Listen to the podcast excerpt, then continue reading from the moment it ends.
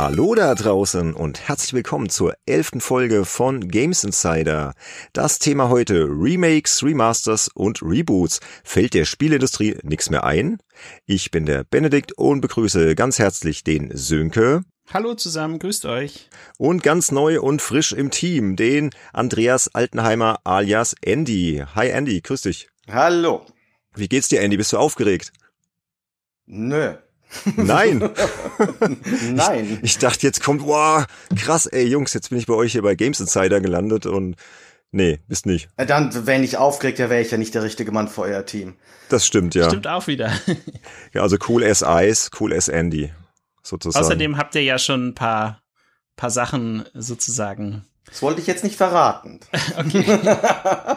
genau, richtig. Also unsere, Unter Dach und Fach gebracht sozusagen. Genau, unsere Patreon-Unterstützerinnen und Unterstützer kennen den Andy ja schon von der Retro-Runde. Da haben wir schon diverse Podcasts aufgezeichnet und da wird bald auch noch was passieren. Der Andy ist da im Hintergrund schon an einem geheimen Projekt am Basteln. Da wollen wir jetzt noch nichts verraten, ne?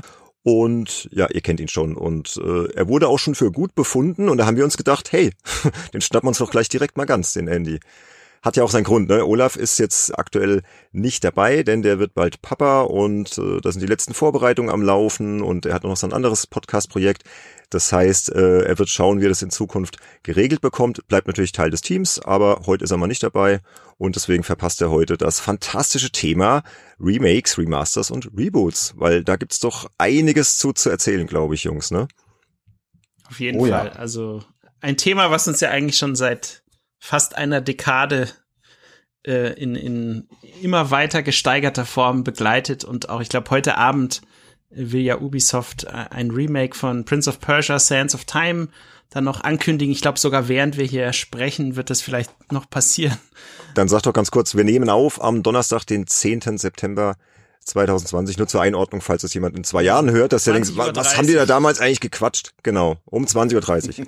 Live äh, bei Games Insider, genau. Und ja, äh, Thema äh, Remasters, Remakes, Reboots. Äh, der Aufhänger war ja, wir haben mal so geschaut, was kommt im September 2020 raus und da kommen ja so viele äh, ja Neuauflagen schon wieder raus. Äh, das war einfach auffällig. Ne? Ich zähle mal kurz auf. Da kommt Tony Hawk's Pro Skater 1 und 2 raus. Da kommt raus Kingdoms of Amalur Re-Reckoning, Crisis Remastered und dann auch noch Mafia Definitive Edition. Und ja, das ist auf jeden Fall ein Trend, der ist unverkennbar. Und den gibt's ja auch schon länger. Ne? Ist ja nicht so, dass das jetzt erst seit kurzem so ist, oder Andy? Nee, also ehrlich gesagt, also Remakes, ich weiß gar nicht, wann ich zum ersten Mal von dem Wort gehört habe, aber da würde ich sogar mehr als zehn Jahre, eher 20 Jahre draufschlagen. Und wenn man ganz genau nimmt, waren ja schon früher Umsätze von Spielen von einem System zum anderen schon fast sowas wie Remakes. Also insofern, was wirklich Neues ist das jetzt nicht.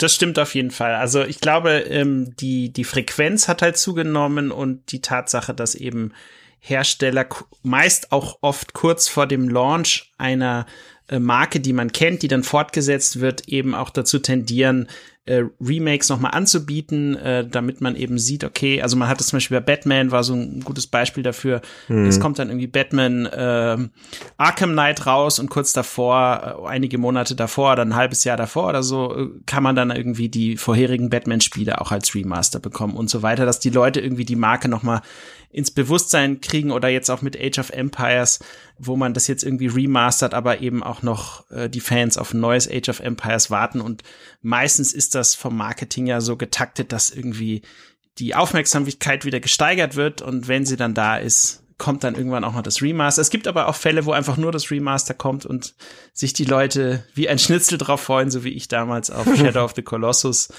Das war äh, so eins meiner Favorites. Aber da reden wir später nochmal drüber. Wobei, das war ja ein Remake, ne? Das war ja kein Remaster.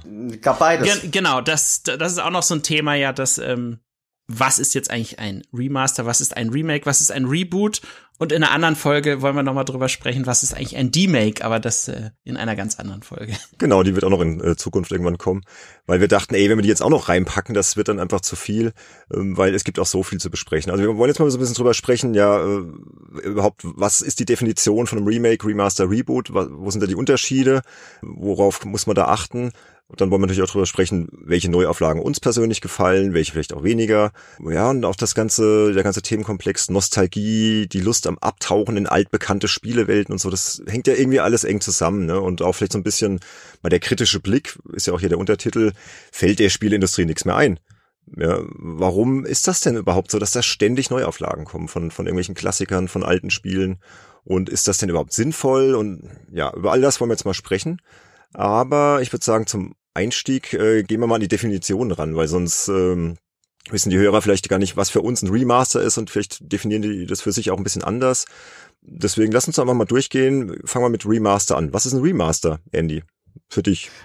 Also für mich ist ein Remaster wirklich ein Spiel, wo ähm, ein vorhandenes Spiel mit einer vorhandenen Grafik, einem vorhandenen Ton einfach wirklich neu überarbeitet wird. Also nach dem Motto, dass die Tonqualität wird verbessert, die Grafik wird in einer höheren Auflösung präsentiert, die Texturen vielleicht ein bisschen geglättet oder sowas. Hm. Mehr nicht. Also in, in dem Moment, wo jetzt wirklich die Grafik neu gezeichnet wird, der Stil sich ändert, ist das für mich schon kein Remaster mehr, auch wenn das Spiel an sich äh, das gleiche ist.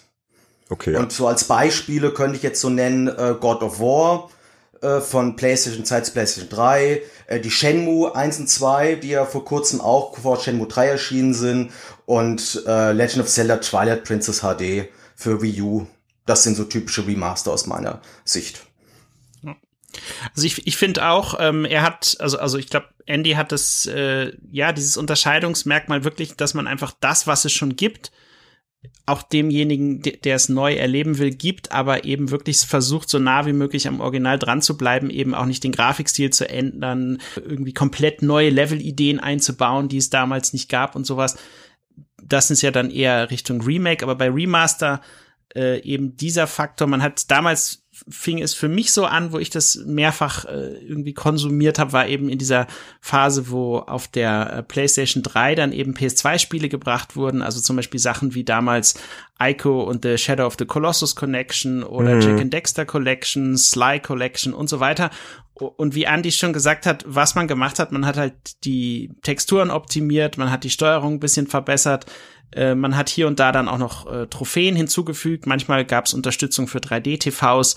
Äh, manchmal gab es noch zusätzlich Unterstützung für die äh, Move-Controller von der PlayStation 3. Und ja, aber am, am eigentlichen Kern des Spiels wurde de facto nicht viel geändert. Der Preis war natürlich auch äh, ein bisschen niedriger. In einigen Fällen haben sich die Leute aber auch über den Preis aufgeregt, weil sie ihn zu hoch fanden. Genau, aber ich glaube, wenn man so das Wort Remaster oder HD im Namen findet, kann man schon mal davon ausgehen, dass es sich eher um ein, ein Remaster eben handelt, logischerweise beim Wort Remaster, aber eben auch bei HD als ein klassisches Remake. Und Andy, du hast ja vorhin, äh, bevor wir aufgenommen haben, gefragt in die Runde, ja, was schätzt ihr denn, wie viel äh, Spiele den Namen Remake im Namen haben? Vielleicht gibst du uns noch mal die Antwort darauf. Es sind nämlich ja, ist was anderes, als man denken würde. Ja, ich habe auf, also ich habe auf Moby Games geschaut, habe einmal mal geguckt, wie viele Spiele haben das Wort Remake im Namen, im Titel offiziell. Und ich habe jetzt von ein paar kleinen Indie-Titeln mal abgesehen, das waren auch nur so zehn Stück oder so, nur zwei gefunden. Und zwar Final Fantasy VII Remake und Panzer Dragoon Remake. Und bei Panzer Dragoon Remake äh, habe ich dann nur bei Limited Run Games, die haben ja eine äh, limitierte Auflage physisch rausgebracht für die Switch. Und dort mhm. steht das Wort Remake auch nicht auf der Verpackung. Da steht nur bei Final Fantasy VII drauf. Und vielleicht wird es aber heute Abend neuen geben. Äh, ein geleakter Screenshot von Prince of Persia, was Sönke du ja vorhin schon angesprochen hast. Da steht auch Remake zumindest im Titelbildschirm. Aber mhm. ansonsten benutzen die, wenn überhaupt, das Wort Remastered im Titel, obwohl es zumindest aus meiner Sicht nicht immer ein Remastered ist, sondern eigentlich ein Remake.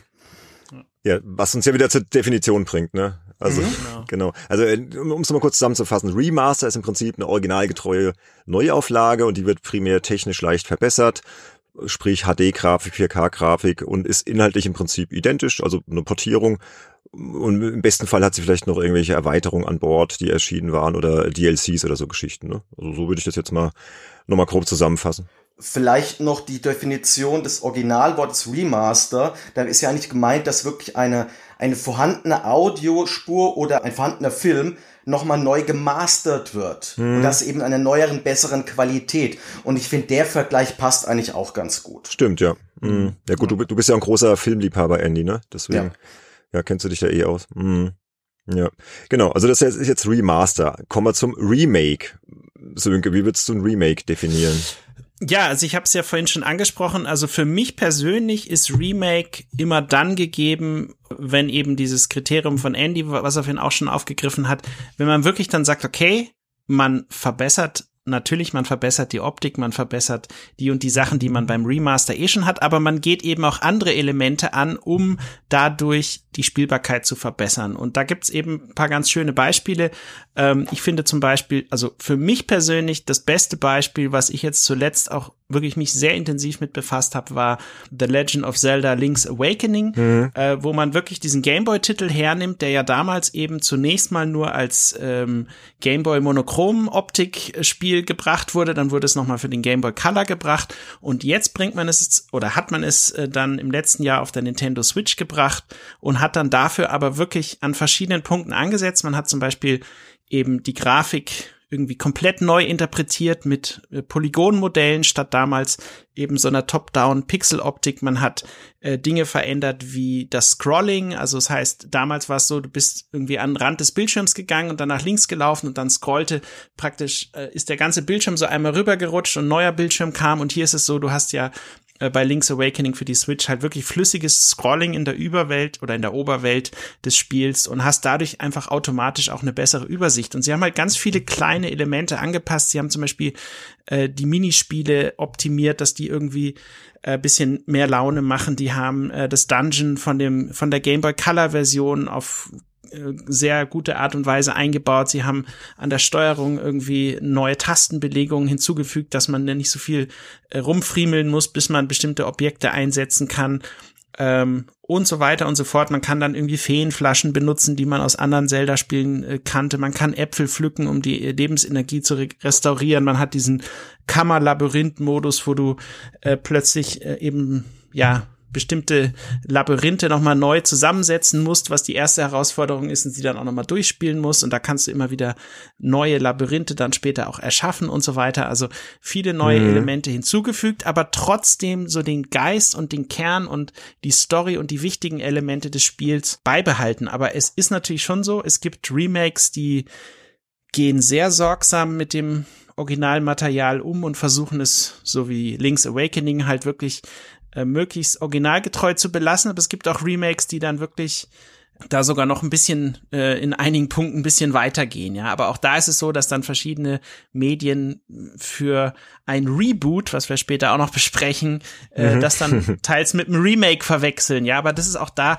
also es gibt ja, glaube ich, keine de facto festgeschriebene Definition. Aber für mich ist Remake irgendwie was, äh, was auch in Richtung zum Beispiel, was hier äh, Vicarious Visions gemacht hat mit ähm, den Crash Bandicoot äh, Insane Trilogy. Das waren ja die ersten ja, genau. äh, mhm. Crash-Spiele äh, für PlayStation, die sie dann für PlayStation 4 nochmal äh, unter anderem neu gebracht haben, äh, wo sie auch sehr vorsichtig an die ganze Sache rangegangen sind, aber eben eben doch genügend äh, Änderungen gebracht haben, dass es für mich persönlich ein bisschen mehr als, letztendlich als ein Remaster äh, geworden ist oder auch äh, solche Sachen wie ähm, Halo Master Chief Edition da sind Collection. ja auch diverse ja. Mm. Äh, Collection, genau, da sind ja auch diverse Neuauflagen drin, unter anderem zum Beispiel vom allerersten äh, Halo Combat Evolved, wo du dann auf Knopfdruck wechseln kannst zwischen der Originaloptik und der neuen Optik und dadurch unter anderem sehr schnell die krassen Unterschiede teils in der Grafik siehst und noch krasser ist es ja bei Halo 2, wo sie dann teilweise auch Zwischensequenzen komplett neu gemacht mm. haben und so mhm. weiter.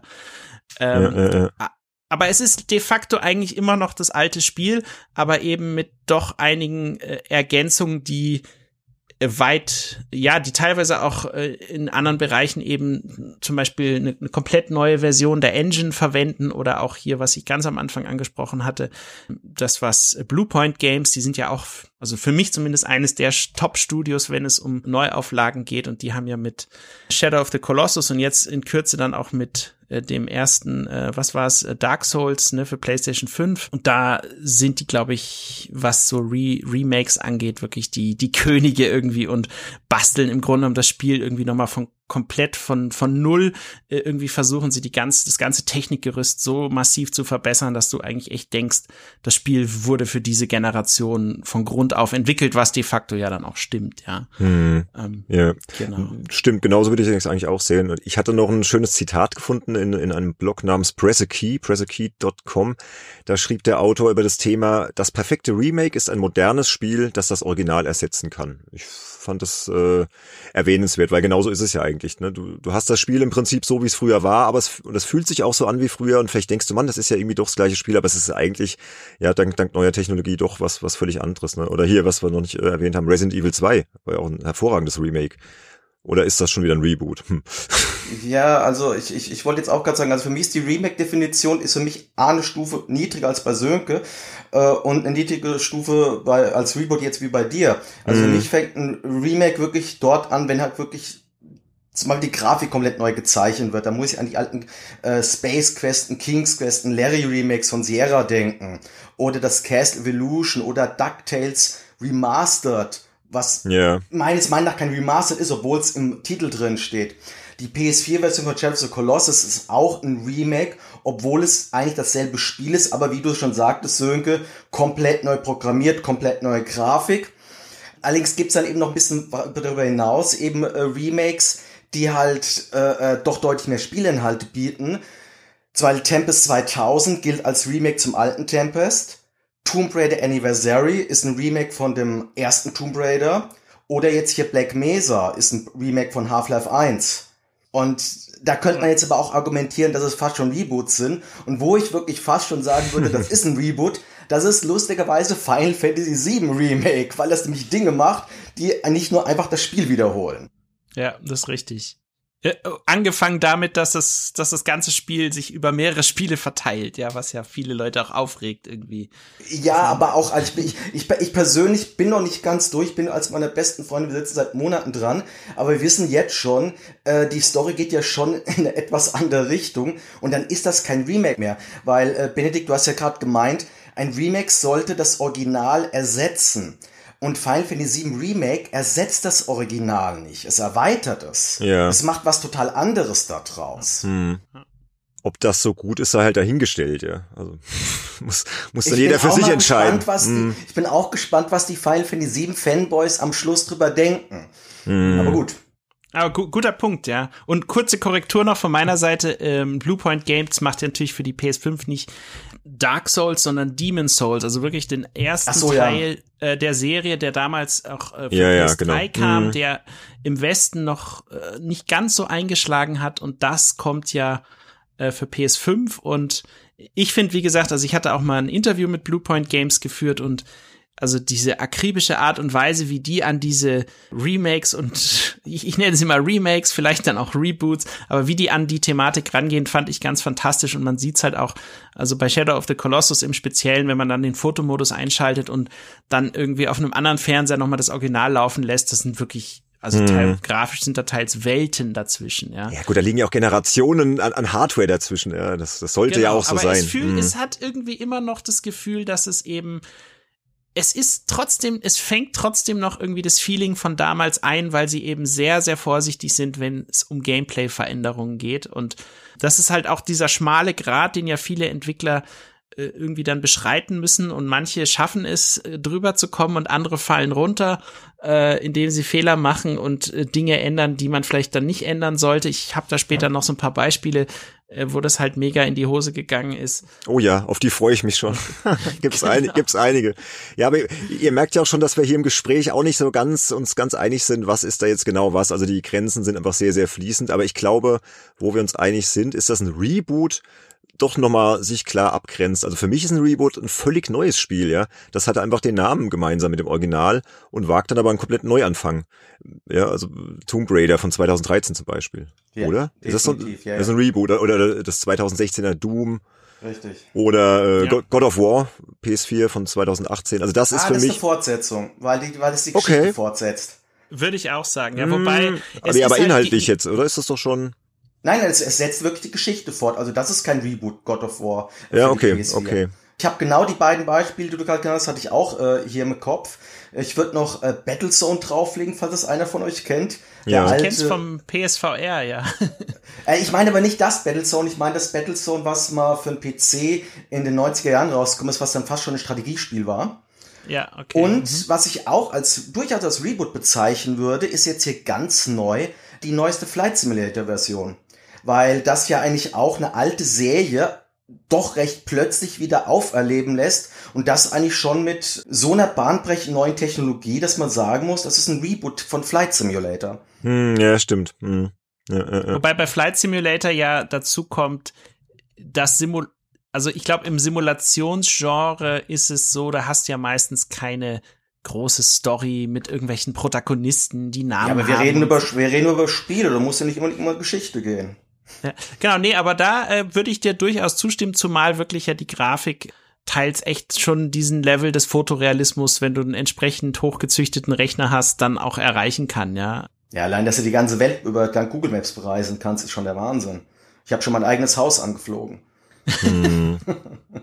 Oder hier, mir fällt gerade noch ein, hier Prince of Persia, uh, The Sense of Time damals. Stimmt, das, das ist auch ein Reboot gewesen. Das ist ein Reboot. Ja. Das war ja ein ganz, ganz anderes Spiel eigentlich. Es hat halt diesen Namen, es hatte gut den, den Prinzen, klar, aber das Spielprinzip im, im weitesten Sinne, aber es war ja technologisch ein Quantensprung und einfach ein ganz anderes Spiel. Also. Und um das um den Wahnsinn äh, fertig zu machen, von The Sense of Time, das ist ein Reboot, gab schon ein Remaster für die PS3 und jetzt kommt das Remake. Also Ubisoft macht's richtig. WTF. Alles klar.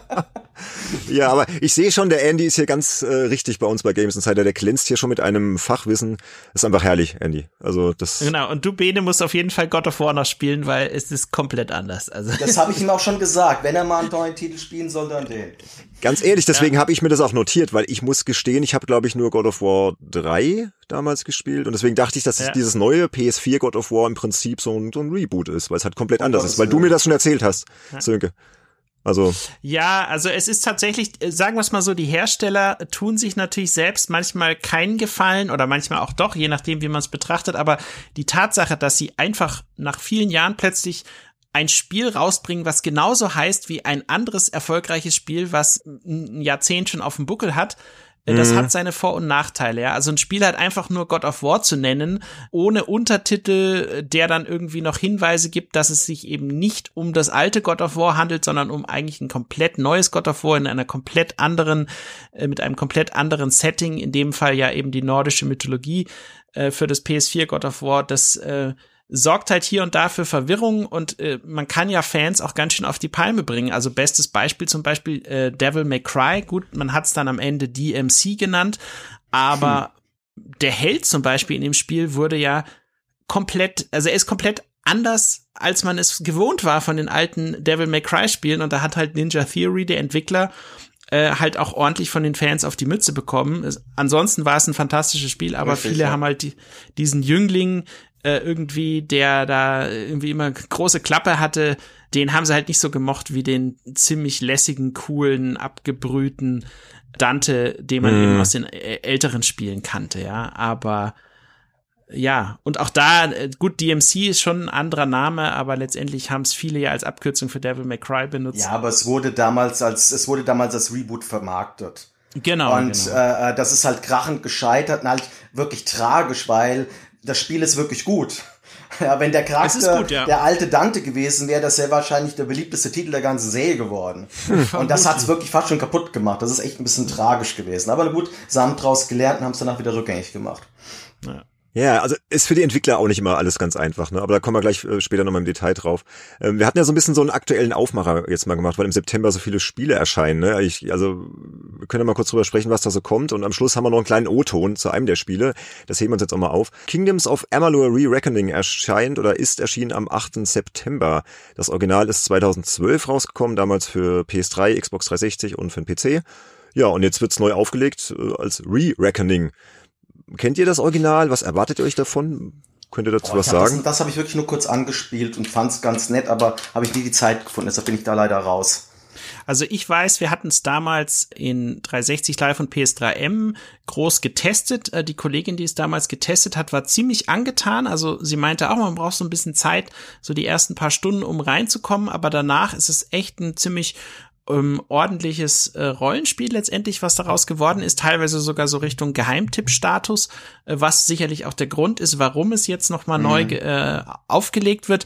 Ich habe mir heute noch ein Video dazu angeschaut mit einem Grafikvergleich. Ich finde aber, grafisch ist da jetzt nicht, also ist schon ein bisschen was passiert, aber nicht so, dass der jetzt so wie bei einem Shadow of the Colossus oder äh, anderen Titeln da plötzlich die Kinnlade runterhängt. Mm, äh, nichtsdestotrotz ist es natürlich schön, wenn man, ähm, und da gibt's ja auch Gott sei Dank ein paar andere schöne Beispiele dafür, wenn man eben eine Marke hat, die damals vielleicht ganz okay lief und wo man jetzt sagt, okay, wir versuchen es einfach nochmal, vielleicht läuft sie diesmal besser. Und ein schönes Beispiel ist zum Beispiel von Double Fine Productions, die haben ja äh, damals, als es äh, Grim Fandango rauskam, das war zwar bei der Presse sehr beliebt und es hatte auch viele Adventure-Fans, die es gut fanden, aber kommerziell betrachtet war das totaler Flop, ja. Mhm. Und dann haben sie es aber irgendwie im Jahr 2015 nochmal neu rausgebracht als Remastered-Edition und die Fans waren völlig irgendwie geil, das Spiel kommt noch mal raus und ich habe das damals vielleicht nicht fertig gespielt und so weiter. Die haben mit 15 Euro hat's glaube ich gekostet, den Preis auch relativ niedrig angesetzt und dann haben sie doch innerhalb kürzester Zeit allein 400.000 Stück äh, dann irgendwie in der Anfangsphase verkauft, dann wurde das später noch auf GOG gebracht, es wurde für PS4 gebracht und dann haben sie später noch irgendeinen Deal mit Sony ausgehandelt, dass die PS Plus Abonnenten das bekommen und plötzlich äh, haben sie durch das äh, Remaster letztendlich mehr Einheiten äh, unterm Strich abgesetzt als von dem Original und äh, das ist dann natürlich auch ein schönes Beispiel, dass man das durchaus dann mal versuchen kann und ich vermute, das ist auch die Idee hinter Kingdoms of Amalur. Genau, und das ist wirklich ein gutes Spiel. Also ich habe es damals für äh, T-Online getestet, Sönke. Ja. Und das war ein echter Überraschungsknaller. Also ich fand's richtig gut, muss ich sagen. Das hatte so ein bisschen so eine Mischung ja, aus genau. äh, ja, Fable. Ich hatte auch so ein bisschen das Gefühl, so ein bisschen wie World of Warcraft, so dass da irgendwelche äh, ja, Leute rumstehen mit, mit Ausrufezeichen im Kopf und gehst halt hin, kriegst da Aufgaben und ein bisschen Dragon Age und eine wirklich schöne Fantasy-Welt. Also richtig gut gemacht. Und da steckt ja auch der, der Spawn-Schöpfer dahinter, Todd McFarlane und der Forgotten Realms Autor äh, Salvatore. Die haben sich dieses, dieses Reich da ausgedacht, dieses Amalur und das kann was. Also ich ja. glaube, dem sollte man mal eine Chance geben. Also das werde ich mir auf jeden Fall mal anschauen. Ja. Und dann kommt ja noch Crisis Remastered am 18. September raus. Ich habe nie Crisis gespielt. Was, was könnt ihr dazu sagen? Zu, zu, oder was, was erwartet ihr euch davon? Also ich habe Crisis damals äh, recht ausführlich gespielt, fand das auch ziemlich gut.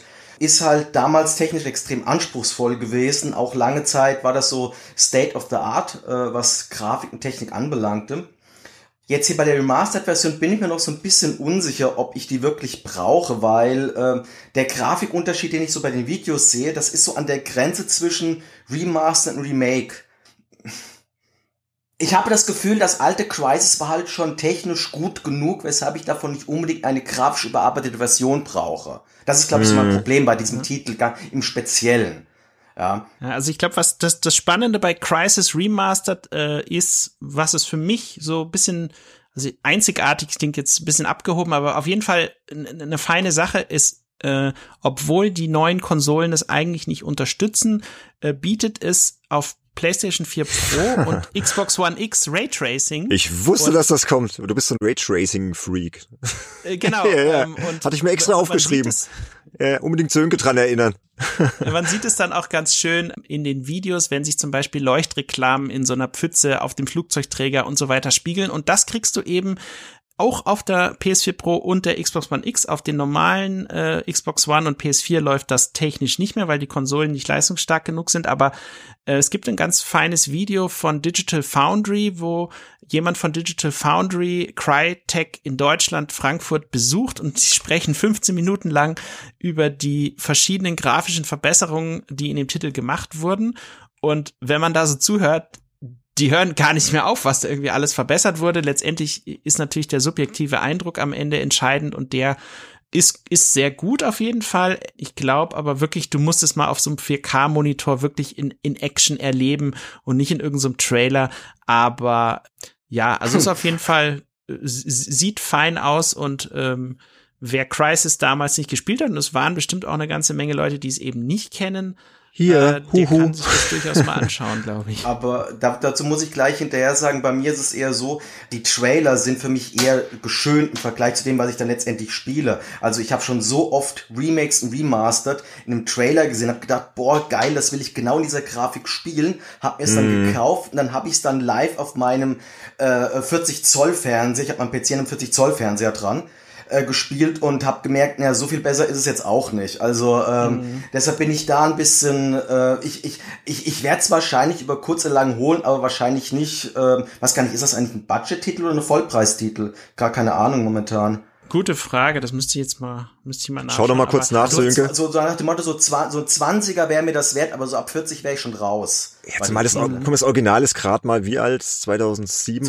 rausgekommen. 13 Jahre. Und das war damals ja schon wirklich High-End und ganz ehrlich, mein PC ist von 2012. Der braucht dringend ein Upgrade. Wahrscheinlich äh, spiele ich lieber das Original irgendwie voll aufgebrezelt und dann habe ich wahrscheinlich mehr Spaß als mit der Version, aber gut. Ja, also es soll wohl äh, für 30, also 29,99 Ja, okay. Epic Store Mittelweg, ja. PS4. Das, das geht ja dann noch. Ja. Aber du hast natürlich recht, Andy. Also, dass diese, ja, man, man sollte da, also ich glaube, die Entwickler können da auch viel äh, Community-Vertrauen verspielen, wenn sie eben in den Trailern da irgendwie den Leuten die wildesten Sachen zeigen und versprechen und am Ende sieht's halt dann doch nicht ganz so geil aus, weil äh, sie irgendwie die Version halt auf einem Ultra-High-End-PC, der eben dann doch keine Ja, PS4 oder halt Pro die, ist, ja, halt, die- halt die Szene im richtigen Schnitt zeigen und äh, Äh, genau. genau. die richtigen Explosionseffekte rauspicken. Also, ähm, wie gesagt, ich, ich bin da sehr, sehr vorsichtig. Ja gut, das machen sie ja Wir können ja alle. mal das Video von Digital Foundry verlinken und äh, die sind ja immer doch recht bedacht darauf, dann diese Unterschiede rauszuarbeiten und dann kann sich da ja jeder, also ich glaube, es kommt ja am 18. September schon, bis dahin jeder selbst mal ein Bild machen, ob, ob das dann was kann oder nicht. Genau, aber ich denke, wenn man das Original verpasst, hat, aber ich bin jetzt nicht so scharf drauf, wo ich wirklich scharf drauf bin, um mal direkt zum nächsten Spiel rüberzugehen, ist die Mafia Definitive Edition. Die erscheint am 25. September und das war ja wirklich ein ganz großartiges Spiel Mafia. Also das, boah, das war richtig, richtig cool. Ist 2002 für den PC erschienen, wurde dann 2004 auch für PS2 und Xbox 1 umgesetzt. Ähm, interessanterweise waren die Versionen ja technisch deutlich schwächer und äh, grafisch überhaupt nicht so schön, haben sich dann aber deutlich besser verkauft als auf dem PC. Also das nur mal so als, als Nebeninfo. Und da freue ich mich wirklich drauf. Und das wird ja auch ein richtiges Remake, ne, Andy? Das das Mafia. Ja, also bei Mafia, ich gebe dir vollkommen recht, Mafia 1 war damals ein Knaller. Das war eine richtige Überraschung, weil sie nicht einfach nur einen schnöden GTA-Klon gemacht haben, sondern wirklich richtig mit Abwechslung und mit einer viel feiner ausgearbeiteten Story, die fast schon an Adventure erinnert hat. Weshalb ich nur ein bisschen skeptisch bin. Der Entwickler hat halt seither äh, doch sehr viele, sich sehr viele Fehler geleistet. Also das Mafia 3 war jetzt nicht der Knüller. Stimmt. Und die Mafia 2 Definitive Edition, da, gut, da haben sie gleich gesagt, das ist, das ist mehr ein Remaster, aber ich glaube, die soll auch technisch ziemlich verbuggt sein, wenn ich das richtig in Erinnerung habe. Und da habe ich dann schon ein bisschen Bauchschmerzen jetzt hier, wenn sie mit einem richtig neuen Remake ankommen, ob das dann auch wirklich einwandfrei läuft, aber äh, wenn das technisch ordentlich ist, dann würde ich auch sagen, das lohnt sich, weil allein von der Story und von der Art, wie man da was spielt, da kenne ich nichts Vergleichbares. Ja, die Story war der Hammer. Ich bin ja ein Ja. großer Fan von Mafia-Filmen hier, der Pate und was es da noch alles gibt. Es war einmal in Amerika und hilf mir mal auf die Sprünge, du bist doch hier der Filmexperte. Ja, das stimmt schon. Also Goodfellas, Es war auf alle Fälle Scarface, das du weißt- Pate-Spiel. Und das Pate-Spiel war auch schon ganz gut. Das war auch ganz Mafia hat ordentlich. dann den Boden aufgewischt. Ja, und das war ja auch sehr storybasierend, also einfach total durchgeskriptet. Ne? Das, das hat mir pe- persönlich gut gefallen. Ich bin jetzt keiner, der immer so eine riesige Welt braucht, man sich total drin verliert und so. Ich fand es ganz schön, dass das Spiel einen so ein bisschen an der Hand äh, genommen hat, gesagt, hier, das sind äh, die, die Story-Missionen, die musst du spielen. Und dazwischen konnte man ja auch mit den Autos rumfahren und, und ein bisschen was anderes machen. Aber es war doch sehr linear. Das hat mir Es echt war ein gut guter gefallen. Mix. Ich fand, es war ein guter Mhm. Mix aus Story und wirklichem Spiel. Es war jetzt nicht so nach dem Motto, äh, wer das jetzt nicht kennt, ihr müsst, dürft euch jetzt kein Interactive Novel vorstellen. Es ist schon ein richtiges Spiel drin, aber es war genau richtig ausbalanciert, fand ich. Es war genauso viel Story drin, wie ich sehen wollte, bis ich dann wieder mal ein Spiel spielen wollte und das hat sich gut abgewechselt. Meine Meinung. Ja, und das, das Setting war ja auch toll, da diese, diese Stadt Lost äh, Heaven, ne? So fiktive Versionen äh, New York der, der 30er Jahre mit mhm. den Oldtimern da rumkutschieren und der, dieser Taxifahrer, der, der Tommy, ne, war ja der Protagonist und mit seiner Ehefrau mhm. und wie er dann da so reinrutscht in dieses Mafia-Milieu und sich dann hocharbeitet. Also ich fand's total cool. Bis auf die Autorennmission, falls du dich oh, erinnerst, ja. dieses, oh Gott, dieses Autorennen. Die war echt scheiße, ey. Also die hat mich echt damals extrem abgenervt. Ja. Die hat dafür gesorgt, dass ich es nie komplett durchgespielt habe. Ich habe mir dann das Ende dann später auf YouTube angeschaut und echt? ich habe ich hab bei der Autorennmission habe ich aufgehört damals, ja da gab's irgendeinen Trick, ich weiß nicht mehr, du konntest irgendwas brutal abkürzen und dann bist du da ganz einfach durchgekommen. Mir fällt jetzt aber nicht mehr ein, wie es wie es war. Ist ja auch schon lange her, ne? Und ja. bin aber gespannt, wie sie es jetzt im Remake machen und ja, ich habe noch ein bisschen recherchiert, also das soll ja wirklich alles komplett neu gebaut werden, basiert halt auf der Engine von Mafia 3, gibt neue Beleuchtungseffekte, es gibt jetzt auch Motorräder, die man fahren kann, wird auch wieder Züge und Straßenbahnen geben und neue Zwischensequenzen, mehr Zwischensequenzen und auch ähm, ja die Hintergrundgeschichten von den anderen Figuren, von den anderen Charakteren werden so ein bisschen näher beleuchtet. Also es klingt alles fast schon zu gut, weil das Original war ja schon so toll, wenn das jetzt alles noch besser wird mit zeitgemäßer Grafik und so und auch du bist ja ein großer ähm, Musikliebhaber ne, bei, bei Videospielen. Mhm. Es wird auch äh, musikalische Verbesserungen geben zwei Radiosender mit mehr Musik und äh, insgesamt doppelt so viele Tracks äh, als im Original und dadurch, dass da halt Radiosender eingebaut sind, gibt's natürlich auch Moderation zu hören und die erzählen dann halt, während du da so rumkutschierst, ähm, dann auch so ein paar Infos zur Spielwelt und was damals so passiert ist, historische Ereignisse und das klingt alles richtig cool. Also freue ich mich mega drauf und ja, das sollte man vielleicht auch irgendwann nochmal drüber podcasten. Ja, also ich hatte vorhin mir noch mal so ein äh, Video von so einem YouTuber angeschaut, der war totaler Mafia-Fan und der hat so ein bisschen das Original verglichen mit dem, was man vom Remaster schon an äh, Szenen kennt. Und vor allem ist er nochmal im Speziellen auf die Charaktere eingegangen und hat deren Optik verglichen. Und man sieht dann sehr schön äh, bei verschiedenen Figuren, die zum Beispiel damals so einen Schnauzbart hatten, der war halt wie so eine Textur eigentlich nur so aufgeklebt. Und jetzt haben sie halt wirklich so einen ja, Polygon-Schnauzbart, den er dann eben hat und der dann auch viel realistischer aussieht. Oder die Haare äh, sehen bei vielen Figuren auch besser aus. Du hast teilweise, wenn die Figuren irgendwie äh, reden und irgendwie eine Szene, in einer Szene irgendwas anzweifeln, dann siehst du, wie sie irgendwie die ja, die, die Augenbrauen nach oben ziehen und der so, so Falten im Gesicht bekommen, die sie vorher auch nicht hatten und so weiter. Also da wurde viel auf so kleine Details geachtet, auch wo die Augen hingucken, wo sie damals immer nur so in eine Richtung geguckt haben, verfolgen sie dann teilweise die Position des Charakters, der mit ihnen spricht und so. Also ganz viele kleine Details, die dir am Anfang gar nicht so auffallen, die aber am Ende wirklich dazu führen können, zusätzlich zu dem, was ihr alles gesagt habt, dass das doch durchaus dann den Namen Definitive Edition verdient hat, ja. Also wird auf jeden Fall ein feines Spiel da, äh, ja, da freue ich mich drauf. Und ich glaube, da sind wir alle recht gespannt. Aber ein Spiel, was ja schon raus ist, ist Tony Hawk's Pro Skater 1 und 2. Das ist ja die Neuauflage äh, der Spiele von 1999 bzw. 2000 und die waren damals ja absoluter Kult. Also, weiß nicht, Andy, ist das so dein, dein Genre? Sportspiel, ähm, Skateboard im Speziellen? Also nicht, nicht so ganz, aber umso mehr kann ich sagen, dass es tolle Spiele waren. Obwohl ich diese Spiele nicht mochte, waren es tolle Spiele, auch aus meiner Sicht. Besonders der zweite Teil. Der gilt hier als absoluter Kult. Und ich habe es jetzt noch nicht gespielt, aber das, was ich davon gesehen habe und das, was ich davon gehört habe, jetzt auch von Freunden und so, das werde ich mir auf alle Fälle noch holen. Wahrscheinlich sogar noch hier im Laufe dieser oder nächster Woche. Das ist ein No-Brainer, weil das scheint ja wirklich, ein, wirklich eine gut gelungene Umsetzung zu sein. Auch zum richtigen Zeitpunkt. Wir hatten schon lange nicht mehr so ein gutes äh, Skater-Spiel. Ich denke mal auch, dass diese ganzen Settings, die waren damals auch schon ziemlich zeitlos. Ich denke mal, die funktionieren heute auch noch so gut. Und ja, also das ist auf alle Fälle mir bald. Ist ein sehr, sehr schönes Spiel. Ich habe es auch schon gespielt. Ich habe auch schon im äh, Conference Call bisschen drüber erzählt mit dem Olaf. Das ist ja dieses Bonusformat für unsere Unterstützer. Aber wir haben uns hier für Folge 11 gedacht, hey, wir kennen doch so viele Leute und ich kenne da einen, der es gerade getestet hat. Das ist der Jan Michelsen, guter Kollege von mir, auch ein Journalist und der hat es getestet und hat gesagt, hey, ich habe Lust da mal einen kleinen äh, Beitrag für euch zu machen und da haben wir jetzt mal ein paar O-Töne, was der über das Spiel denkt. Die spielen wir euch jetzt mal vor. Altmeister und Skateboard-Legende Tony Hawk ist zurück. Allerdings nicht mit einem komplett neuen Titel, sondern mit einem lupenreinen Remaster von Tony Hawk's Pro Skater 1 aus dem Jahr 1999 und Tony Hawk's Pro Skater 2 aus dem Jahr 2000. Für die Entwicklung verantwortlich waren die Macher von Vicarious Visions, die bereits mit der Insane-Trilogie von Crash Bandicoot ein ordentliches Remaster präsentierten. Und zum Glück schlägt Tony Hawks Rückkehr in dieselbe Kerbe. Wie auch bei den beiden Originalteilen fehlt beim Remaster jegliche Story. Die Spieler skaten in gewohnter Manier über mehr oder minder abwechslungsreiche Strecken. Das reicht von der Lagerhalle und dem berüchtigten Downhill Jam aus Teil 1 bis zum Venice Beach und Philadelphia aus Teil 2. Die Ziele sind dabei eigentlich immer gleich. Auf jeder Karte gibt es verschiedene Herausforderungen. Sammelt die Buchstaben Skate, meistert bestimmte Tricks, erarbeitet euch große Punktzahlen oder zerstört die Umgebung. Der Clou, damals wie heute, für einen Lauf stehen maximal zwei Minuten zur Verfügung, danach wird abgerechnet. Logischerweise schafft ihr niemals alle Aufgaben in nur einem einzigen Durchgang, weshalb es zurück auf die Strecke geht, von vorne, wieder und wieder. Je nach Begabung kommen gut und gerne ein Dutzend Anläufe zusammen.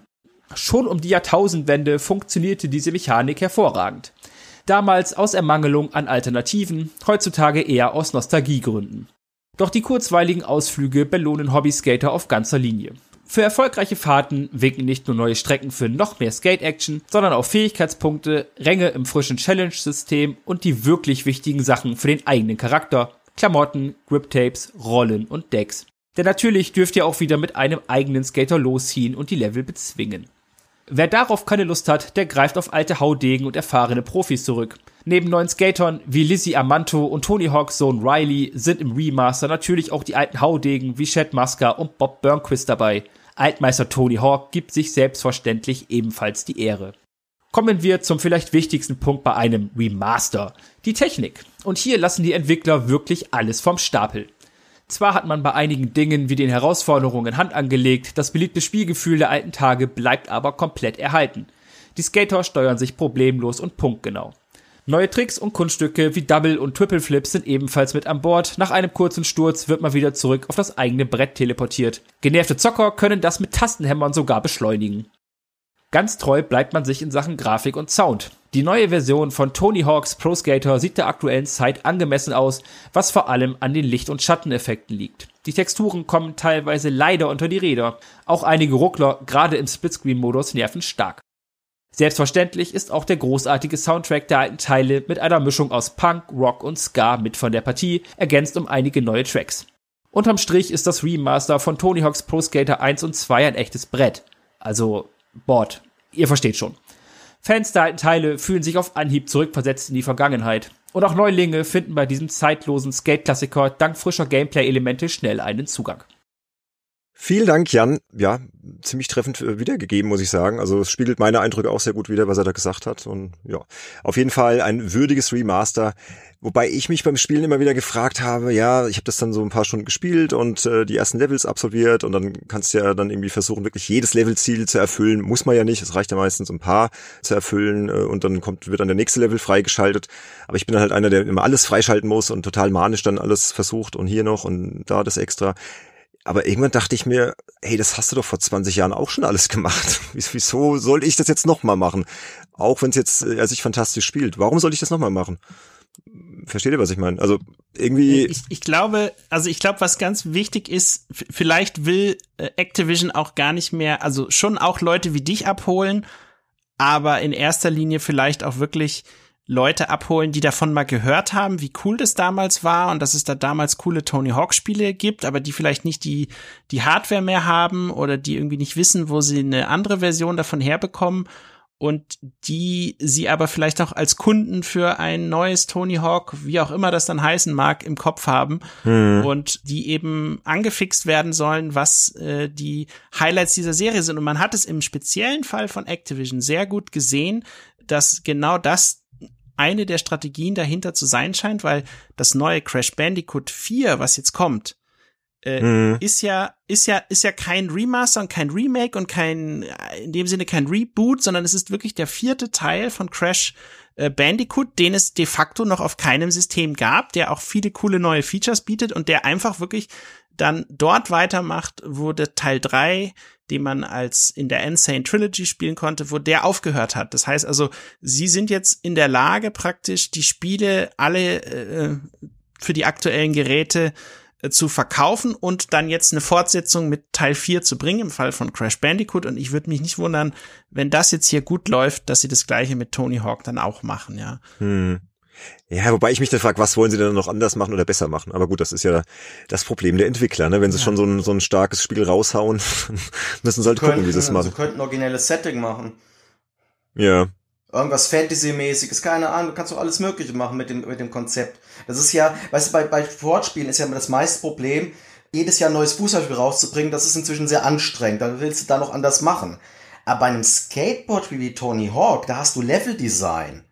Hm. Das ist wie ein neuer, da, da könnte ich auch sagen, gut, so brauche ich noch einen Ego-Shooter. Also ich finde, da kann man einiges draus machen, wenn man sich halt richtig hinsetzt und sich was ausdenkt. Oder Battle Royale Modus in irgendeiner Form. Ja, ja, genau. Am Schluss läuft es darauf hinaus. Genau, Vielleicht ja. in Richtung von Jet Set Radio gehen. Ja, also im Grunde genommen ist alles möglich und irgendwie so hast du halt eine gute Möglichkeit, irgendwie die Fans, die es eh schon kennen, mit an Bord nochmal zu holen, aber eben auch neue Leute dazu zu bekommen.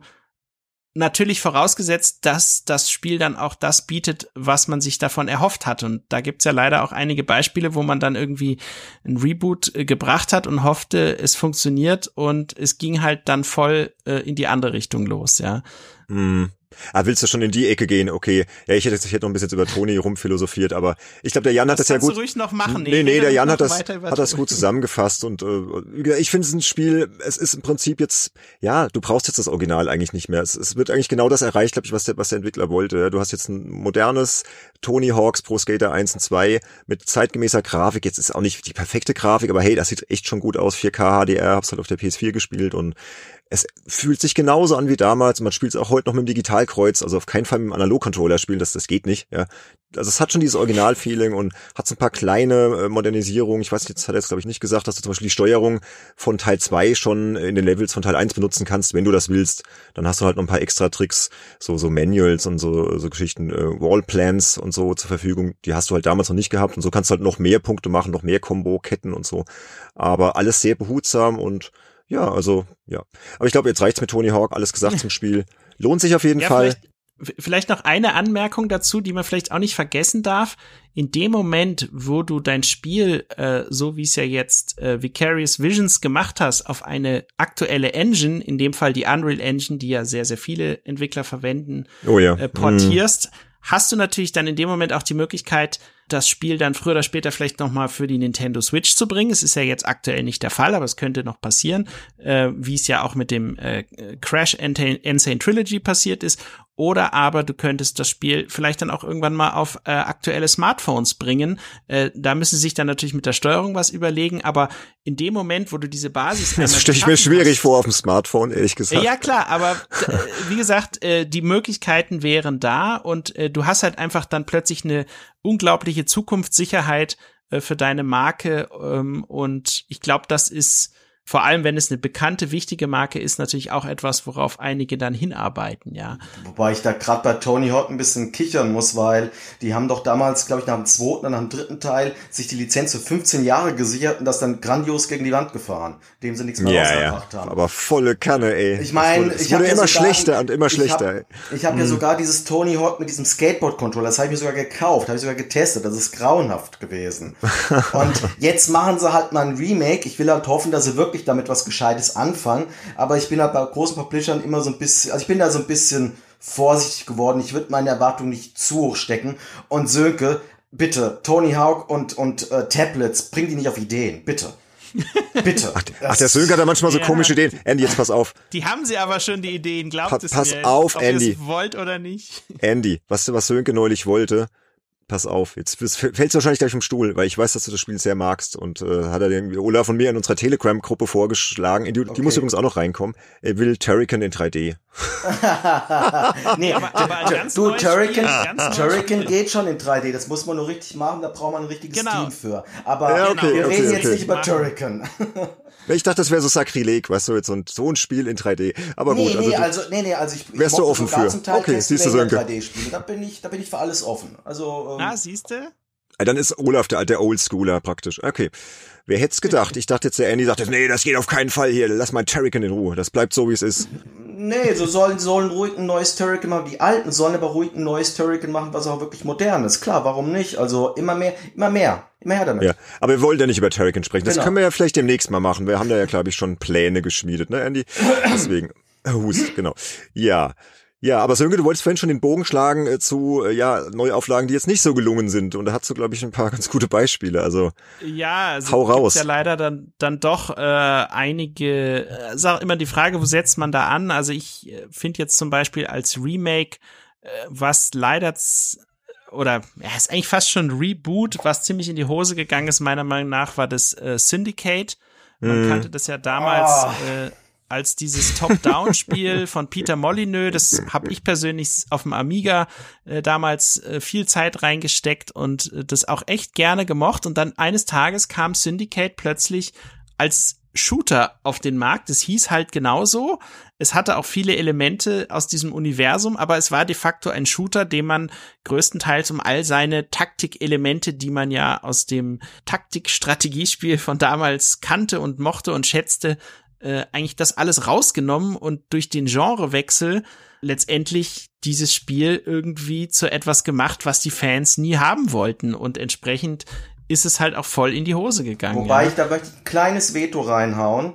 Wenn du das als rein Ego-Shooter unabhängig von dem Namen betrachtest, war es ein guter Ego-Shooter, weil das hatte ich mir nämlich hier aufgeschrieben als ein interessantes Reboot, was leider gescheitert ist und nicht als ein verhunstes, was ähm, ja. also die also, Idee war schon, das ist ein gutes Spiel, es war halt nur eine furchtbare Idee, es Syndicate zu nennen. Ganz genau, und das ist der Punkt, ich hatte es ja vorhin auch schon mal angesprochen mit dieser Namensgebung. Wenn man diesem Spiel einen vernünftigen Untertitel gegeben hätte oder ein vorangestelltes Wort oder was auch immer, dann wäre das vielleicht ganz anders äh, bei den Leuten angekommen. Aber wenn du das Spiel genauso nennst wie das Original, dann erwarten die Fans in erster Linie mal, dass es irgendwie starke Parallelen äh, zum Original gibt und wenn du dann schon eine komplett andere Optik äh, bringst und irgendwie all das, was das Original oder vieles davon, was das Original ausgemacht hat, weglässt, dann mhm. stößt du halt diese Hardcore-Fans eben so vor den Kopf, dass sie natürlich dann auch entsprechend reagieren und ihren Frust rauslassen und dann wird's dann eh schon schwierig, äh, die Schlacht noch zu gewinnen, ja. Mhm. Und ja, und dann gab es auch so ein anderes Spiel, was eigentlich genauso in die gleiche Kerbe schlägt wie das, was du gesagt hast. Einige sagen, das war dann totaler Mist. Es gibt aber auch viele, die es gut fanden. Ich persönlich fand es jetzt auch nicht so verkehrt. Das war von ähm, das Reboot von Bionic Commando von Capcom. Ähm, ja. Mhm. Wenn welches? man sich da mal so die, welches? Äh, das, was damals für die PlayStation das, 3 Das ist 3D oder das 2D? Das 3D. Okay. Mhm. Und äh, das 3D-Ding, das war so, dass es im Grunde genommen äh, viele Dinge komplett neu gemacht hat, hat viel versucht. Ähm, es gibt, wenn man sich Kommentare zu dem Spiel durchliest, auch viele Leute, die das total klasse fanden. Es gibt aber auch einige Leute, die waren total genervt von dem seltsamen Ende, von der Tatsache, dass da irgendwie ständig äh, Coca-Cola und Nvidia-Werbung auftauchte mitten im Spiel und also Dinge, die man irgendwie äh, nicht so erwarten würde, aber es war, glaube ich, äh, letztendlich ein besseres äh, Reboot, äh, als man so, so erwarten würde. Aber auch da war es so, dass eben sehr viele Hardcore-Fans irgendwie was anderes erwartet hatten. Wie du sagst, es gab ja auch eine 2D-Variante, die hat ja dann letztendlich auch Bionic Commando nochmal in, in 2D gebracht und das fand ich eigentlich war ganz, ganz ordentlich. Also da hatte ich zumindest recht Spaß da damals. Da gab sogar nur eine gehabt, Fortsetzung ja. von dem 2D-Remake. Ja. ja. Das war auf deutlich erfolgreicher. Ja, genau. Und ja, und dann, ähm, ich glaube so, wenn man diese Liste mal äh, sich weiter anschaut, was halt wirklich, also sowohl kommerziell als auch bei der Community als auch überall völlig in die Hose gegangen ist, war, glaube ich, Bomberman Act Zero. Oh ja.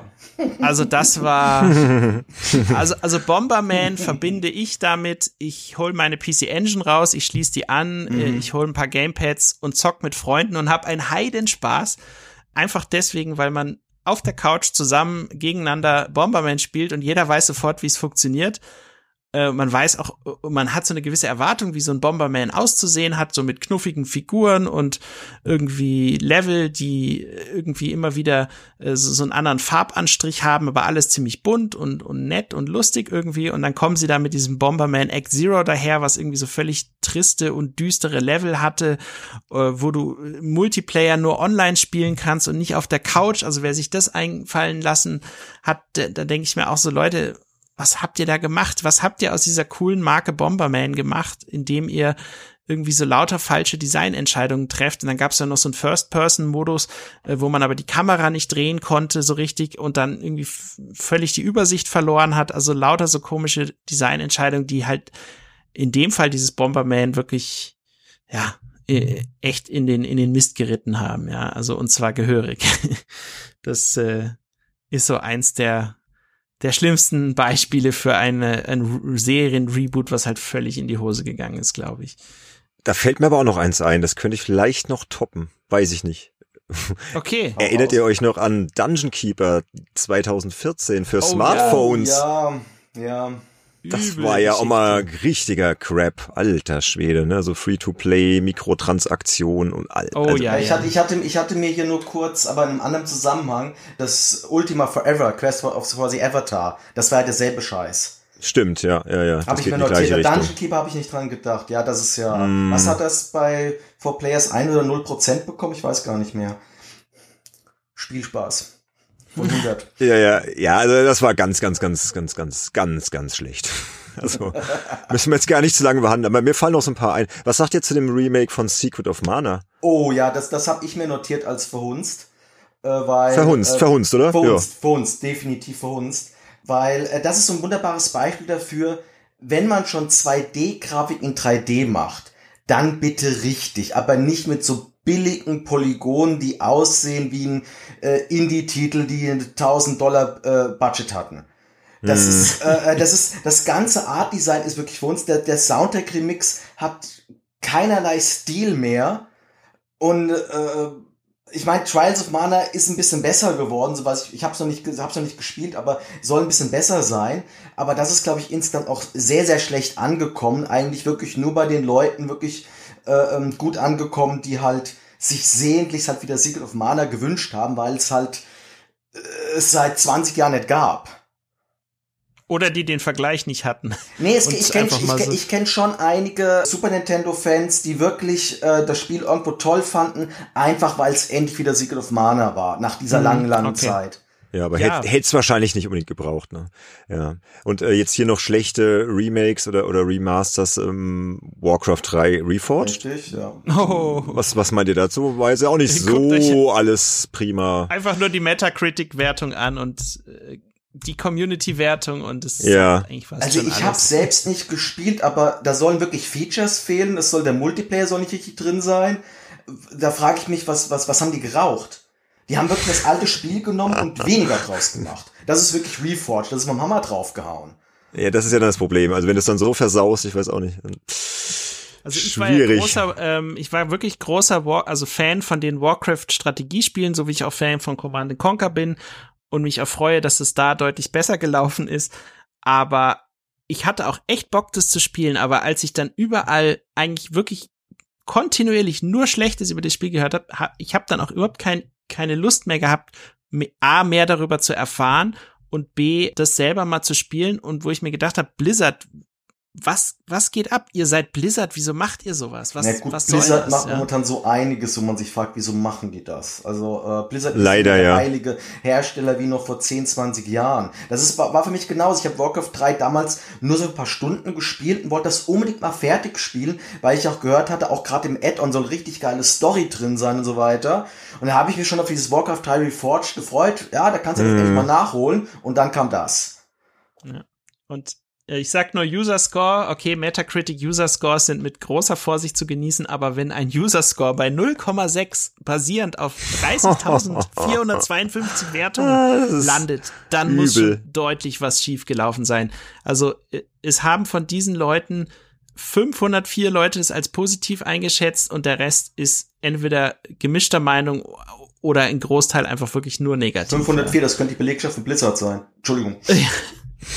ja, genau, die haben sich alle eingeloggt und dann zack, zack.